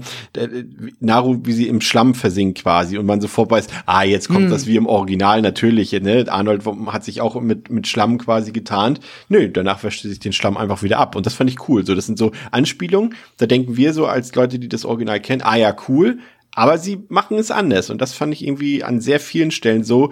Abgesehen davon natürlich, äh, Pascal, äh, wenn dann immer eins zu eins If It Bleeds, We Can Kill It äh, vorkommt, das fand ich jetzt irgendwie, das hätte man dann auch ganz rauslassen können, weil ich finde, der Film macht das charmant, wie er äh, diese Hommagen zwar macht, aber sie gleichzeitig umgeht im Rest des Films irgendwie. Ich find's aber, ja, ich weiß genau, was du meinst. Ich fand den Spruch aber trotzdem cool natürlich. Also einerseits ist es dann das, äh, so das Fanboy, Herz, das irgendwie sagt so, ja, äh, weil der Spruch aber auch einfach, er ist halt cool. So, es ist halt, Aber es das ist halt glaube auch ich, jetzt cool, auch, weil Arnold ihn sagt. nee, ich in finde ihn auch Dialekt. so cool. Okay, weil, ja, okay. natürlich. Also Arnold macht ihn natürlich dann noch mal mit seiner unironischen äh, 80s Art natürlich noch mal besonders cool, aber auch so ist es schon, also, wenn's blutet, blutet, oh Gott, wenn es blutet, können wir es töten. Ich meine, es ist irgendwie schon, es ist ein, so ein pragmatischer Ansatz, den, ich weiß nicht, also ich finde, der Spruch hat eine Coolness, den finden auch, ich bin mir sicher, da werden jetzt auch Augenbrauen hochgehen oder sich Leute drüber freuen, die, den Ori- die es gar nicht kennen. Das Original. Das geht schon. Aber ja, es ist, es wirkt vielleicht ein bisschen tacky quasi dazu, jetzt ähm, den nochmal da reinzupacken, aber ich fand's nett. Ja. Und wie gesagt, ja, äh, es, es gibt so ein paar Anspielungen immer an die anderen Filme, aber der übertreibt es nicht, der hält dann das irgendwie nicht on the nose, irgendwie, dass du da an jeder Stelle, haha, das ist eine Anspielung, haha, das ist eine Anspielung, sondern der hält er sich echt zurück. Aber André, äh, wie hat dir denn das Design von Predator gefallen? Das ist ja auch immer so eine Sache, die ja durchaus Unterschiede mit sich bringt von, von Film zu Film. Äh, klar, das Original ist, glaube ich, da relativ unantastbar, weil es eben das Original ist, aber ich muss sagen, das war nicht schlecht. Würde ich so unterschreiben. Ähm, ich mag halt das generell, also generell halt, du hast auch schon gesagt, mit dieser Ehrfurcht, ja, er wirkt halt wieder super wuchtig so und wenn er dann auch wirklich loslegt, dann hat man auch diese Ehrfurcht vor ihm und weiß halt einfach, dass er ein fucking gefährlicher Gegner ist. Und ähm, ja, er hat so prinzipiell vom Körperbau und halt auch wieder diese Art Rastas und so, das hat er ja. Ähm, ich finde die neue Maske geil, weil die eben auch perfekt zum Setting, die hat was auch so Animalisches. Das ist ja so, das sieht aus wie so eine Knochenmaske oder so. Also es sieht auch so, auch wieder hier dieser, sag ich ja, so Back to the Primitive-mäßiger Ja. Ansatz so. Ähm, das mochte ich total gerne. Das richtige Gesicht dann eben drunter, wenn es revealed wird, da war ich halt so ein bisschen zwiegespalten. Ich finde es eigentlich cool, weil er dann doch- auch jetzt noch mal ganz anders aussieht als die, die wir bisher kennen. Und ja, Prädatoren, ne, die, wie heißt, wie heißt noch mal die Rasse selbst? Oh, das weiß ich gerade nicht mehr. Jetzt hast du selbst hier den Lore-Überfall gemacht. Ähm, bloßgestellt. Ich, ich wusste es vorhin noch. Ähm, Ich recherchiere. Erzähl mal weiter, Pascal. So. äh, Yautja, genau, Yautja. ah, okay. Die Yautja. Äh, die sehen ja nicht alle gleich aus, ne? Am Ende von Predator 2, wo Danny Glover den Predator besiegt, da kommen ja dann auch äh, keine Ahnung, zwölf verschiedene Prädatoren dann da im Kreis zu ihm und so. Ja. Oder die Haustiere, die sie haben im Predators, die, die, die über laufenden über, Vierbeiner. die, über die rede ich nicht. Ähm, ähm, nee, die ganzen Prädatoren am Ende von Teil 2 sehen ja auch alle anders aus, ne? Ja. Und der hier auch, der hat einen ganz eigenen Look wieder, so er hat die, die, die, die typischen Yautja Gimmicks natürlich, wie dieser, natürlich der Zangenmund und so, ne? Ähm, aber er hat eine andere Augen, die Augenpartie ist anders, sind höher, er hat eine andere Kopfform so ein bisschen. Ja, sieht einfach mal anders aus. Und das ist ja völlig fein. Die sehen ja alle nicht alle gleich aus, aber man erkennt halt, dass es ein Predator ist. Und das fand ich cool. Und ja, genau, in den Close-Ups sieht man halt auch wirklich, dass es eine Maske gab. Sie kommt mir ein bisschen zu kurz. Und sie lassen das Gesicht auch nicht so, nicht so richtig wirken. Wenn ich da halt, also natürlich, die, ich meine, bei, beim ersten Predator, klar, gerade als man den Film natürlich am Anfang nicht kannte, der Reveal nachher, wie Ja. das Vieh jetzt, na klar, ne, legendär. Das ist, ja klar, das kannst du nicht, das kannst du so nicht wieder erzeugen. Aber dann haben sie jetzt hier schon mal einen anderen neuen Look. Sie haben einen Schauspieler, sie haben Prosthetics gebaut, sie haben eine richtige Maske. Lass sie doch kurz wirken. Es geht mir zu schnell dann. Er nimmt sie halt ab, du siehst sie, aber er ist dann doch wieder schnell in Bewegung und so. Sie haben, es gibt, mir fehlt dieser eine kurze Money-Shot-Hero-Moment, Anti-Hero-Villain-Moment, so.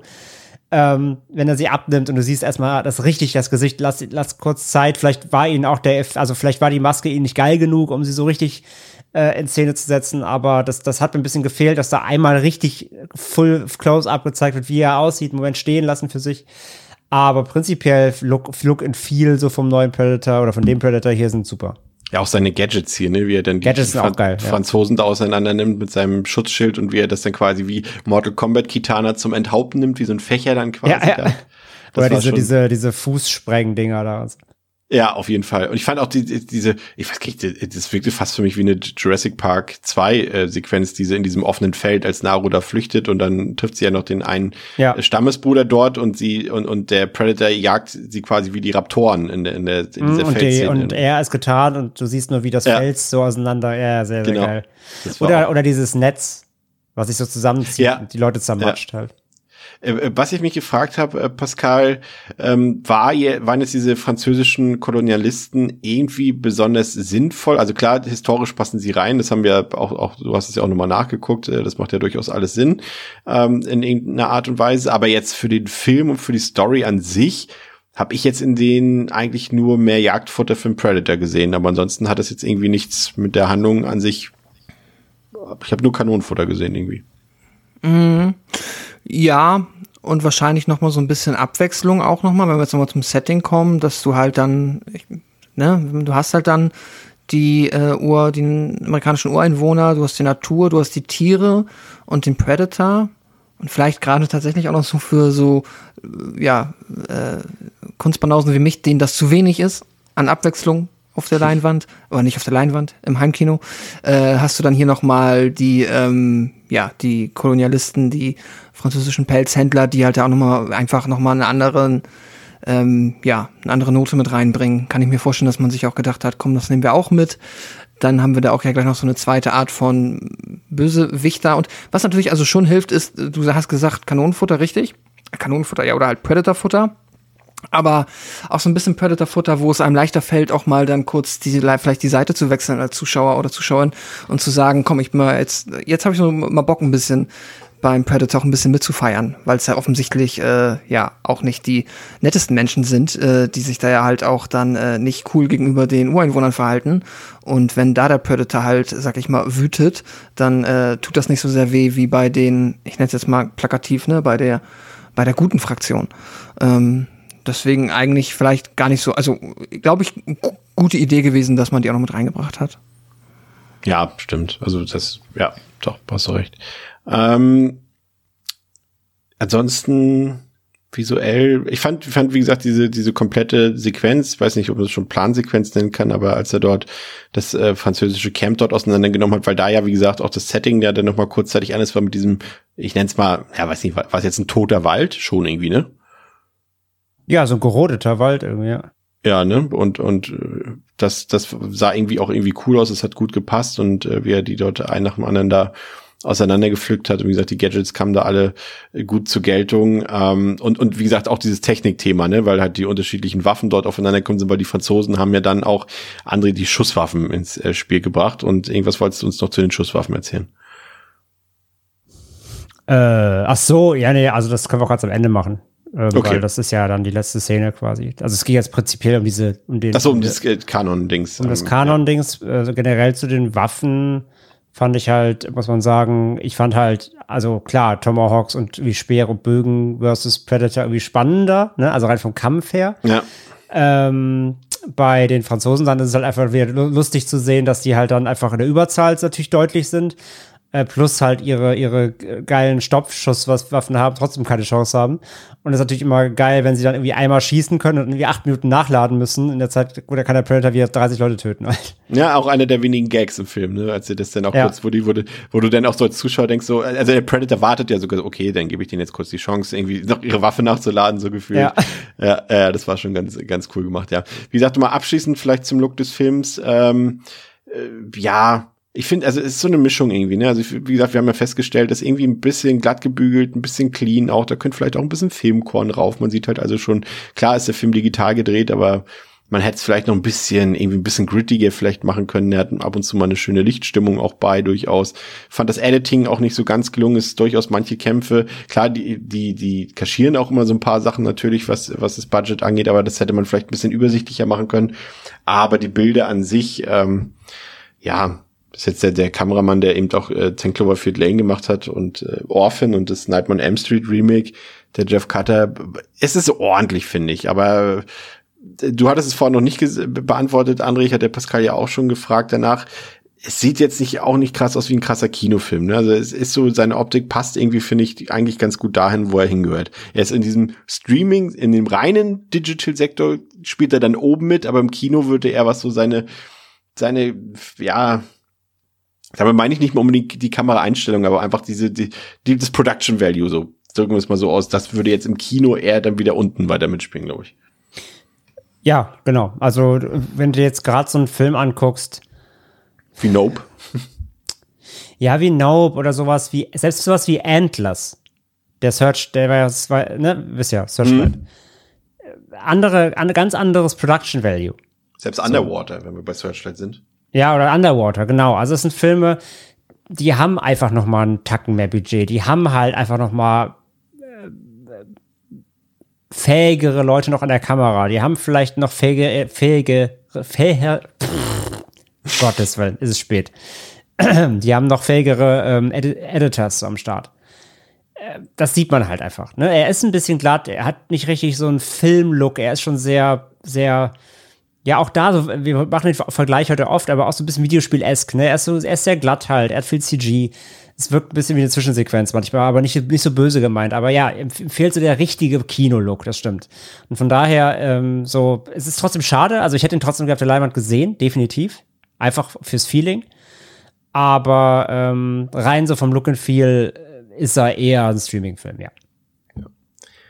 Im Camp der Kolonialisten äh, hilft Naru dann einem äh, verletzten Mann, der ihr dafür als Gegenleistung eine Schusswaffe schenkt und ihr auch die Verwendung dafür erklärt. Und dann taucht plötzlich der Predator wieder auf. Ähm, aber Narus Bruder kommt ihr zu Hilfe, wird dabei aber dann von dem außerirdischen Jäger brutal getötet. Und es ist in der Zwischenzeit dunkel geworden und damit Zeit für das große Finale und das entscheidende Duell zwischen Naru und dem Predator. Und äh, mittels eines überlebenden Franzosen lockt Naru den Predator an und schafft es sogar, ihn hinterrücks anzuschießen. Dadurch ähm, kann sie ihm dann seine Maske, ich bin mir auch gar nicht sicher, ist Maske, ich fand auch ein bisschen irgendwie, dass er die so ein bisschen helmartig irgendwie auch benutzt hat, aber spielt jetzt auch keine Rolle. Auf jeden Fall kann er diese Maske klauen und ähm, sie baut dann Fallen im Wald auf und greift den Jäger dann aus dem Hinterhalt an, der sich aber natürlich noch nicht geschlagen gibt, der sich auch wehren kann, der aber auch zum Beispiel seinen Arm verliert dabei. Und ähm, Naru sorgt dann dafür, dass der Predator irgendwann im Schlamm untergeht und sie glaubt dann vielleicht auch kurzzeitig, dass sie ihn besiegt haben könnte, doch er taucht natürlich noch ein letztes Mal auf, aber darauf ist Naru vorbereitet und überlistet ihn dann mit seinem eigenen Helm, also mit dem Helm des äh, Besitzers und äh, tötet diesen damit endgültig. Und bevor wir es vergessen, André, äh, äh, jetzt komm, mach jetzt dein Lore-Problem auf. Vor allem mein Lore-Problem. das ist nur deins. Ähm, ja. Und zwar, das ist auch ganz spannend, weil dann kommen wir nämlich doch gleich auch noch mal auf die Jahreszahl zurück, ne? Wo wir ja. uns am Anfang uneinig waren. Also, in dem Film gibt es einen, der, äh, der, der zu dieser französischen, zu den Kolonisten gehört, wobei man bei der Figur nicht ganz weiß, ist er Franzose oder, oder nicht. Jedenfalls, der hat halt so eine, so eine Pistole, ne, also so eine entsprechende, ähm, hier, so eine, wir, wir haben hier bestimmten Namen, keine Ahnung, ihr wisst, was ich meine, also eine Schießpulverpistole halt, ne, ja. aus dem, äh, aus dem 18. Jahrhundert. Und die ähm, nimmt dann halt, übergibt er quasi Naru als Dank dafür, dass sie ihm äh, so ein bisschen die Wunden versorgt, die er vom Kampf hat. Ähm, Übrigens, by the way, ne, dieses Medikament, dieses Heilmittel, was sie da benutzt, also wenn Ibuprofen mal so schnell wirken würde wie ihr Zeug da, also. ja, ich auch gerne. Ja. Und die nimmt die an sich. Und man merkt dann schnell, das ist halt der, also neben dem Spruch mit von wegen, wenn man es blutet, kann man es töten, ähm, so der einzige große Fanservice in dem Sinne auch ist.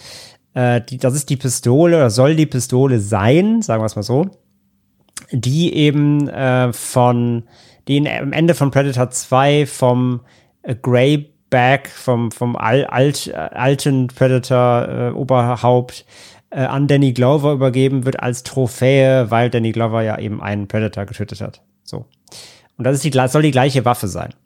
Und da steht halt eingraviert drauf, ähm, 1715 und dann ein Name, ich glaube, äh, wie hieß er? Äh, irgendwas mit Adolfini, ähm, das ist ein Pirat. Ähm, und in der Lore ist es so, Raphael Adolini, so, die Adolfini, Adolini. Raphael Adolini und die soll einem spanischen, glaube ich, Piratenkapitän, ja doch, Piratenkapitän gehört haben. Und es gab halt dann zu dieser Sequenz ein Comic. Ein Predator-Comic, was auch zur Lore gehört, ähm, was diese, diese Waffe, diese Übergabe oder halt erklärt hat, woher, woher die Predators diese Waffe hatten. Und zwar besagt diese Lore oder dieses Comic, dass ähm, dieser Piratenkapitän ist in den Hinterhalt geraten und seine eigenen Männer und so haben ihn dann angegriffen bei der Meuterei und dann haben, sind sie auf einen Predator getroffen und der Predator hat dann dem Kapitän geholfen, die quasi die, die, die Crew zu killen. Und dann hat der, ähm, dann hat der, der Kapitän so als Dank dem, dem Predator diese Waffe überreicht. Und das war im Comic 1717. Ja, also die Waffe ist von mhm. 1715 auch eingraviert und diese Übergabe war laut Comic und Lore 1717. So, daher jetzt eben, wenn der Film 1719 spielt, macht es halt erst recht überhaupt keinen Sinn von der Lore her. Wenn der Film 1717 spielt, dann haben sie zumindest, das hätten sie zumindest das gleiche Jahr aus diesem Comic genommen. Es ist aber immer noch Quatsch, weil eben, also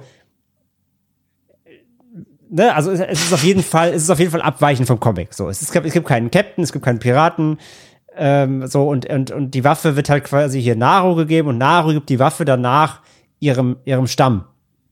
Ja. Das hat also komplett nichts mit der Lore zu tun. Das heißt, sie bringen diese Waffe hier aus Predator Teil 2 rein, als, als Fanservice, als Gimmick, aber halten sich dann nicht an die offizielle Predator-Lore. Und das finde ich halt einfach schade. Also, weil es ist so leicht vermeidbar. Es, ga, es gab dieses Comic, und du, und das Comic spielt ja eben genau zu dieser, zu dieser Native-Zeit und es greift das ja sogar so ein bisschen mit auf, so, da mach's doch genau so. Äh, also, keine Ahnung, lass, den, lass von mir jetzt den Kapitän da auftauchen oder keine Ahnung. Auf jeden Fall, oder lass die raus, die Waffe. Also eins von beiden. Aber einfach, das ist so schade. Du nimmst diese, dieses Element, Fans kennen das, und du nutzt es quasi neu, obwohl du dich, obwohl du in die Lore gehören willst. Das ist einfach, einfach ein bisschen doof. Ja, Punkt. Ja, Ganz einfach. Ja. Ist jetzt auch für den Film egal, aber ist mir halt direkt aufgefallen und ich fand's, ich fand's irgendwie ein bisschen doof. Klar, wenn, wenn Fanservice, dann schon irgendwie so, dass es Sinn ergibt. Ja. Da machst du halt im Kanon und äh, mit Kontinuität, genau. Wir haben uns ja vorhin schon ein bisschen über die ähm, Gewalt des Films unterhalten. Äh, ist, wie gesagt, natürlich ein schmaler Grad.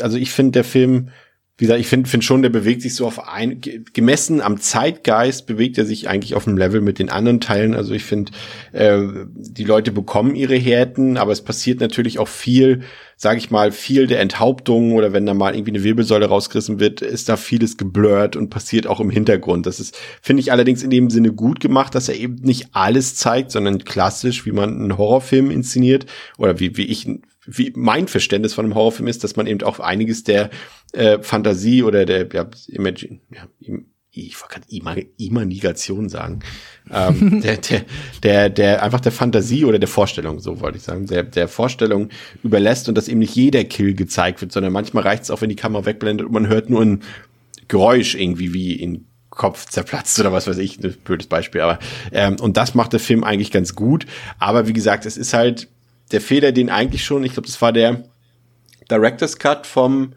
zweiten AVP-Film, glaube ich, ähm, der auch so digitales künstliches Blut hinzugefügt hat. Und das macht dieser Film hier auch so ein bisschen irgendwie das. Äh, ich finde, das wäre gar nicht mal groß aufgefallen, wenn man da noch die Hälfte von diesem CGI-Blut hätte einfach weggelassen. Das hätte jetzt an der Brutalität irgendwie nichts geändert. Aber so spritzt das schon sehr unnatürlich da durch die Gegend und da sind schon ein paar auch Bewegungen bei, ein paar von den Kills so, nicht so ganz rund. Da hätte ich mir echt doch ein bisschen mehr, mehr äh, Prosthetics gewünscht, ein bisschen mehr Handarbeit im wahrsten Sinne des Wortes. Irgendwie, das, das, das wäre wär schon noch gut gewesen. Mhm. Das hätte den Film einfach noch mal ein Stück weit besser gemacht. Ähm, aber ich sag mal so, an Brutalität mangelt es nicht. Es gibt genug Kills, André, du hast vorhin schon gesagt, hoher Bodycount, abwechslungsreiche Kills. Also im Grunde finde ich, abgesehen von dieser kleinen Genussschmälerung durch CGI, bedient der Film das eigentlich schon gut, oder? Ja. Also du warst sogar der Meinung, dass es der, so habe ich es vorhin verstanden, für dich also, sogar der brutalste Film der Reihe ist, ne? In der Masse. Ich finde ja. halt, also es ist halt dadurch, dass, das muss man auch noch dazu sagen, so ein bisschen einordnend. Ich finde halt, dass in dem Film auch, und das passt eben auch wieder zu diesem, auch mit den Waffen, das ne, sind ja eher Nahkampfwaffen und so weiter hier im Einsatz, äh, rennt jetzt keiner mit einer Gatling Gun rum. Ähm, der Predator ist ja hier deutlich weniger sneaky unterwegs, ähm, als jetzt gerade im ersten zum Beispiel, aber auch im zweiten. Ne? Also im, im, im, ersten hängt er ja, zumindest in der ersten Hälfte, ja nur in den Bäumen ne? und schleicht sich an und ist eher so der, der lautlose ähm, Killer. Ähm, oder halt zumindest, wenn er dann, wenn er dann irgendwie eine Waffe mit seinem Laser feuert, dann verschwindet er halt auch sofort wieder und, und, und, und holt sich die Leiche dann eben nachts oder so. Hier ist es halt eher so, der Predator rennt halt einfach in den Wald rein und killt halt 30 Leute. So, er ist eher so ein Slasher als halt so ein, so ein Assassin's Creed Predator hier. Und dadurch, es wirkt halt alles viel brachialer, ne? Also er steht da mit auf dem Feld, da sind 30 Leute und er killt ja einen am anderen weg. Also in der Masse wirkt er irgendwie einfach, äh, ja, anders hart. Ne? Also, klar hast du im ersten hier den, den Brandbauchdurchschuss da von, von, wer ist da, ähm, Bird oder wie hieß er nochmal? Ja, vergessen.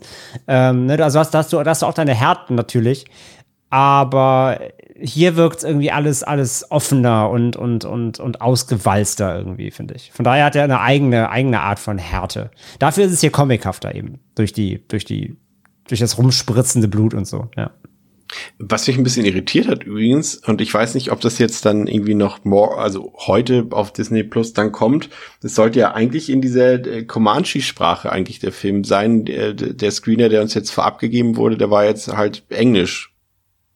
Ich weiß jetzt nicht. Das alles. Ding ist halt, also das, ja, habe ich auch gelesen, genau, das Screener war auf Englisch. Das Ding ist halt, der Film ist aber in Englisch gedreht.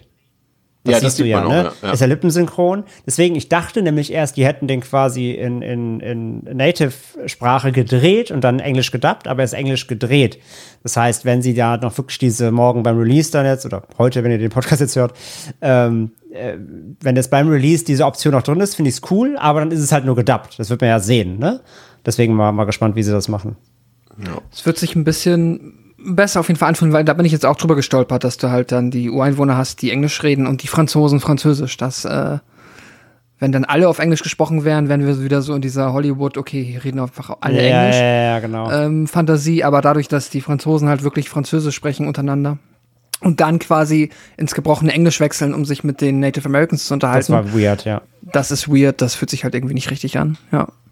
Was ich auf jeden Fall ähm, jetzt so wie die Story zu Ende geführt wird, auf jeden Fall positiv anmerken muss, finde ich, ist, dass er einfach seine, seinen Stil beibehält. Wir haben schon gesagt, der Film ist sehr, äh, haben wir ja schon im Eingangsfazit quasi erzählt, dass der Film sehr kurzweilig ist und dass er eben keine Abbiegung macht. Ne? Ist sehr geradlinig erzählt, es ist einfach diese Heldenreise und ich finde selbst da und auch da finde ich es wieder sehr begrüßenswert. Ich finde auch immer, ich bin immer nicht so ein Fan von Filmen ähm, oder von Geschichten, wo die Heldin oder der Held alles erstmal lernen muss, was später Anwendung findet. Und hier, das ist einfach so, äh, oder zumindest aus meiner Sicht ist es so, dass Naro eben schon eine ziemlich gute Jägerin ist. Sie hat das ganze Handwerkszeug schon drauf und äh, auch ihre charakterliche Entwicklung ist schon dort, wo, also das macht jetzt, also sie muss vielleicht nur noch ein bisschen ihren Mut entwickeln, so zum Ende hin, aber das ist ja nun auch klassisch. Aber ich finde trotzdem, dass das nicht, dass man, dass es so gefühlt nicht sie alles vorher irgendwie, also man hat ja in vielen Filmen so, dass äh, auf so eine Reise, also auf so einer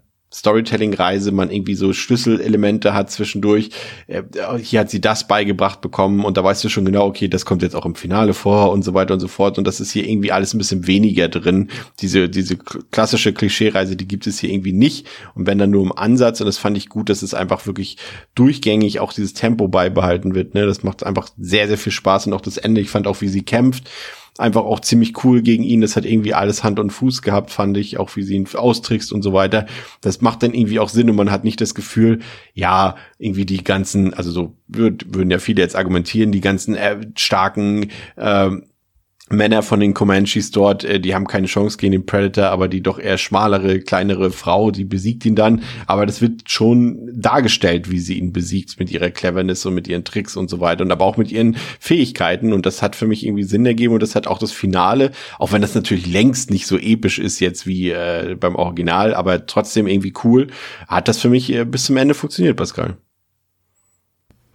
Ja, doch, da würde ich so mitgehen. Ich finde das auch ähm, keineswegs irgendwie abgehoben oder dass sich das halt irgendwie komplett ähm, ja unrealistisch anfühlt, sondern das äh, wird durchgezogen. Sie hat diese Fähigkeiten und es wird ja auch ihr ähm, ihr Bruder hat ja dann auch noch, also man merkt ja, dass sie jetzt da quasi nicht alleine als äh, Prodigy oder halt als die Auserwählte die Fähigkeiten für sich gepachtet hat, aber ähm, sie hat dann halt wahrscheinlich einfach in dem Moment dann äh, aufgrund der Umstände und ihres Geschicks und ihrer Cleverheit dann die Oberhand behalten können.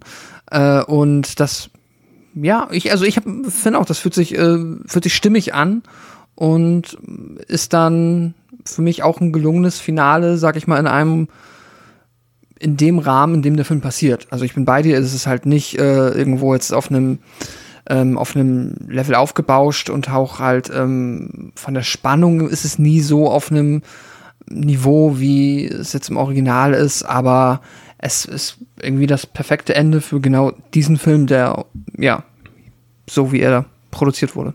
Ja. Jetzt muss er, jetzt ist nur schade, André natürlich, jetzt, Pascal klammer ich jetzt mal aus, als, als Nichtsammler, dass er jetzt höchstwahrscheinlich, ich weiß nicht, was man, na gut, wir haben jetzt an, ja, es war, war, ist halt kein, der der Kino-Release fehlt hat, ne? Wir werden ihn nicht auf Disc bekommen. Vermutlich. Wahrscheinlich nicht. Also ähm, kann natürlich trotzdem passieren, wenn sie sich dazu entscheiden, aber da es halt genau kein geplanter Kino-Release war, sondern wirklich der ganz klar für Streaming gedacht war, äh, sehe ich da leider eher schwarz, weil ich meine, auch die Filme, die noch kamen, die hatten zumindest, entweder hatten sie einen angepeilten Kino-Release und waren dann entweder ja. nur wegen Covid nicht im Kino oder zumindest kurslimitiert. Aber ich bin mir auch relativ sicher, dass die Filme, die direkt zu Disney Plus kommen, nicht für Heimkino oder also physische äh, Releases vorgesehen sind. Leider, ja. ja. Dabei hätte er einen Platz verdient als, als manch anderer Film der Reihe, ne? Schade. Definitiv, ja. Ja. ja. Ähm, fange ich mal an nochmal mit dem ähm, Schlussfazit. Ähm, also vieles haben wir ja an, anfangs schon ähm, gesagt. Also es ist ein ja, ich würde, also, machen wir es mal in meinem internen Ranking. Also ich war, habe auch noch so überlegt, so machen wir erstmal gucken, ah, Predator 2, der ist ja auch schon wirklich ziemlich gut, aber ich muss fast sogar sagen, nachdem ich jetzt, wie gesagt, jetzt äh, schon unangenehmerweise schon dreimal gesehen habe, würde ich sogar fast sagen, dass er, also mit allen Filmen nach Predator 2 auf jeden Fall locker den Boden aufwischt und äh, mit Teil 2 zumindest sanft den Boden aufwischt, ähm, würde ich sogar fast sagen, dass es vielleicht sogar der zweitbeste Film des Franchises ist. Das sind natürlich große Fußstapfen, in die er da treten muss, weil wie gesagt, Predator 2, André hat es äh, vorne schon ausführlich gesagt, ist auch ein verdammt cooler Film. Ähm, vielleicht, wenn ich den jetzt nochmal gucke, das ist natürlich jetzt aber auch der nähere Eindruck, den ich aktuell wieder habe, kann sich das natürlich nochmal so ein bisschen ändern. Aber ich sag mal, gleichwertig ist er für mich auf jeden Fall. Allein, wie gesagt, er besinnt sich auf seine Wurzeln. Ähm, dieses klassische äh, Predator-Gefühl bringt er durchaus mit, hat spannende temporeiche, kurzweilige Action-Momente, hat ein paar Horror-Momente mit drin, ist, wie gesagt, erzählerisch, eben so wie man es auch vom 80er-Jahre-Kino gewohnt ist, sehr, sehr geradlinig, auf, kommt auf den Punkt. Ähm, dann haben wir natürlich, wie gesagt, die sympathische Heldin, die hier von einer tollen Hauptdarstellerin gespielt wird, äh, die irgendwie sofort, und das mag ich immer so, wenn du eine, irgendwie einen Schauspieler oder eine Schauspielerin siehst und irgendwie gefühlt sie, sie oder er ist eine Sekunde im Film zu sehen, du weißt genau, okay, ich, die, die Figur oder die Schauspieler bekommen meine Sympathien und das ist hier bei Amber mit Thunder auch wieder, also bitte unbedingt äh, mehr besetzen, auf jeden Fall wird sie garantiert auch, wenn die Leute, wenn noch mehr Leute den Film gesehen haben, wird das passieren. Und ähm, das passt. Das Setting ist interessant. Wie gesagt, die ganze Umwelt, das Szenario von, von Prey gefällt mir, ist originell, ist spannend, bietet viele Möglichkeiten, die der Film eben auch ausnutzt.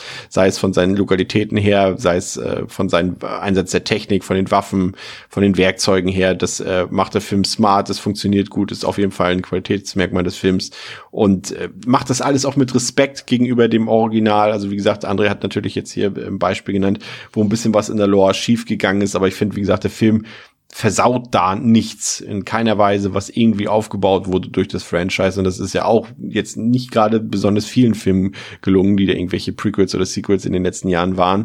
Ähm, wie gesagt, ich finde das Thema, so das Thema Sexismus, was aufgeworfen wurde, das hätte man, ja, das ist so ein bisschen halbherzig drin. Also es kommt auf jeden Fall zur Geltung und sagt uns auch, ja, das ist nicht ein aktuelles Thema. Das gab es auch schon vor 200, 300 Jahren, auch wahrscheinlich vor 3000, 4000 Jahren. Ähm, aber es wird jetzt auch nicht durchdeklariert, also es bleibt schon so ein, irgendwie so ein Randthema. Ähm, ansonsten, wie gesagt, wir haben es gesagt, optisch gibt es so ein paar Sachen, die man bemängeln kann. Wie gesagt, das ist jetzt nicht unbedingt ein Film, der groß Kino-Blockbuster schreit.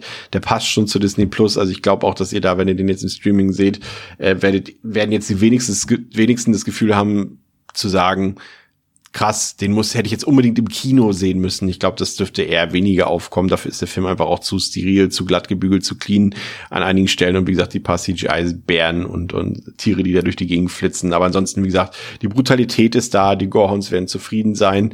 Ähm, weiß ich nicht, kann ich nicht mehr großartig was zu sagen. Tolle Heldin, hohes Tempo, brutal, tolles Setting.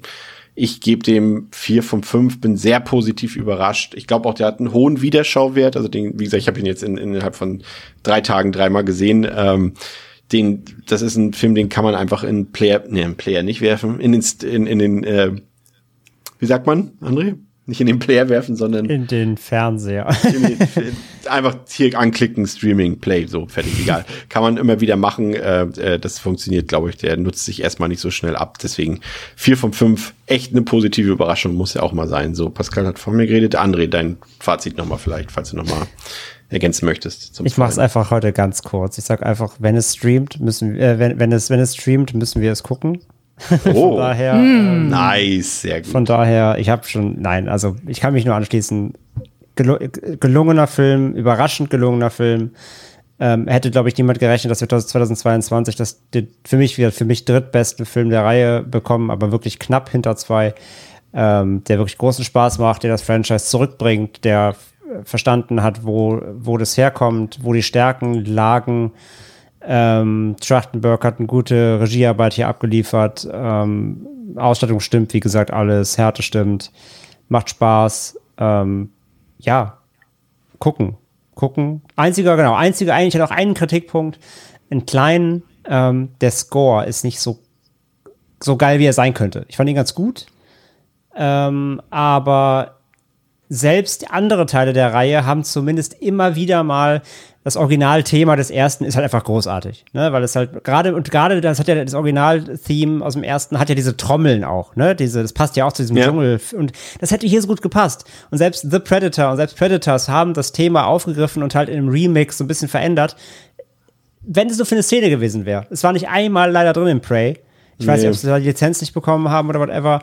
Ähm, das, das, ist, also müssen sie eigentlich, wenn sie mit dem, mit dem Predator-Franchise äh, arbeiten. Und das war schade. Das hat, das hat, das, weil das hat, das hat so gut gepasst, auch gerade in dieses Setting hier. da hätte ich mir gern so eine Rep Rep Reprise oder wie man das ne, nennt, so eine, so eine, ja, Ja, so ein Remix meinst, ja.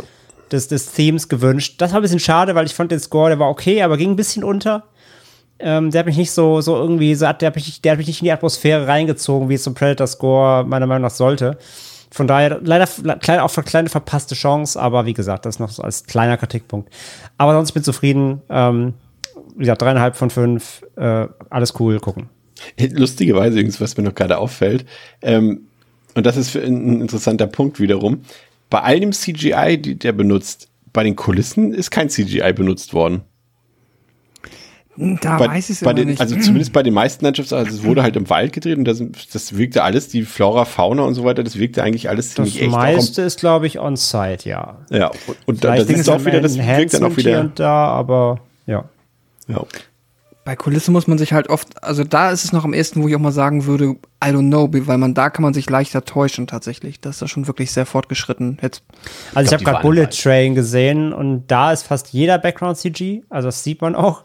Hier, also wenn wird man vielleicht mal nachgeholfen. Ich kann mir vorstellen, bei dieser Wald, diesem Wald, gerodeten Wald-Setting, könnte ich mir vorstellen, dass da vielleicht Hintergründe mit Nebel und sowas dann was nachgeholfen wurde. Aber so, es gibt, also es gibt genug, also die ganzen Waldszenen, wo die Kämpfe stattfinden, glaube ich, das ist schon alles on-site, definitiv, ja. Das sieht schon, zumindest danach aus, weiß ich nicht. Nachher kommt irgendwann doch ein Making-of und dann haben sie den ganzen Film im Greenscreen gedreht, ich weiß es nicht, aber sieht schon, das meiste sieht schon sehr on-site aus, ja. Pascal, dein Fazit nochmal gerne. Ja, ich äh, mache es einfach noch kürzer als andere. Ich ähm, ja, bin sehr happy mit dem äh, Film, hatte eine gute Zeit. Bin auch bei dir, Chris, würde auch sagen, das ist auf jeden Fall ein Film, den man äh, öfter gucken kann, den ich auch noch mit ziemlicher Sicherheit öfter gucken werde, weil der halt wirklich einfach so schön kurz, stringent äh, runtergeht. Da ist halt wenig dran, woran man sich irgendwie aufhängen kann. Das ist halt dann vielleicht nicht alles Gold von vorne bis hinten, aber das allermeiste ist immer gut, macht Spaß und äh, ja, als Predator-Film in einem Franchise, äh, das wenig wirklich gute Filme, an denen man wenig auszusetzen hat, hervorgebracht hat, ist es schön, dass es den jetzt gibt. Und ich, ähm, ja, ob der Kritik, die äh, haben wir, glaube ich, ausreichend benannte, die Punkte, die uns weniger gut gefallen haben. Das mit dem CGI ist halt natürlich ab einem gewissen Punkt schade, aber wahrscheinlich auch nichts, was man anders jetzt erstmal hinbekommt. Aber vielleicht ist das ja auch, ein, also in diesem Franchise dann auch so mit dem Budget äh, ja hinbekommt. Aber vielleicht ist das ja, wenn der jetzt dann auch äh, nicht nur den kritischen Erfolg hat, sondern auch den beim Publikum gut ankommt und auf Disney Plus gut performt, irgendwelche KPIs dort äh, ja erfüllt, vielleicht äh, bekommen wir dann ja auch noch mal einen höher budgetierten nächsten Teil. Würde mich sehr freuen, ja. Aber ich habe immer noch die äh, dreieinhalb Sterne, wie am Anfang schon erwähnt. Und genau. Wäre auch mal interessant gewesen, wenn sich das während des Gesprächs geändert hätte. Ja, also es, ist, es, es hätte es sein können. Ich bin, ich, es ist mittlerweile recht spät zur Aufnahmezeit. Ich merke, dass mein Kopf langsam runterfährt. Easy. Aber Kommen wir einfach zum Schluss dann auch. Ähm, dann seid ihr entlassen. Ähm, genau, guckt euch den Film also ähm, ab heute auf Disney Plus gerne an. Äh, wir hören uns in der nächsten Woche wieder, in der nächsten, jetzt geht's bei mir auch schon los, in der nächsten Woche wieder. Dann reden wir über einen, na, Klassiker wäre vielleicht ein bisschen zu viel gesagt, Kultfilm wäre auch zu viel gesagt, aber ähm, sag mal, in unserer Altersklasse in den 90ern war das schon ein Film, den man ziemlich oft geguckt hat, glaube ich, äh, 1996, The Craft, auch bekannt als Der Hexenclub. Und äh, über den Film und über dessen Remake, welches vor zwei Jahren rauskam, werden wir in der nächsten Woche reden und da wird uns die gute Theresa wieder besuchen. Also freut euch drauf. Danke fürs Zuhören heute. Ähm, bis zum nächsten Mal bei Devils and Demons mit Pascal, mit André und mit mir, Chris, und mit dem Mopedfahrer, der hier gerade vorbeifährt. Ciao. Tschüss. tschüss.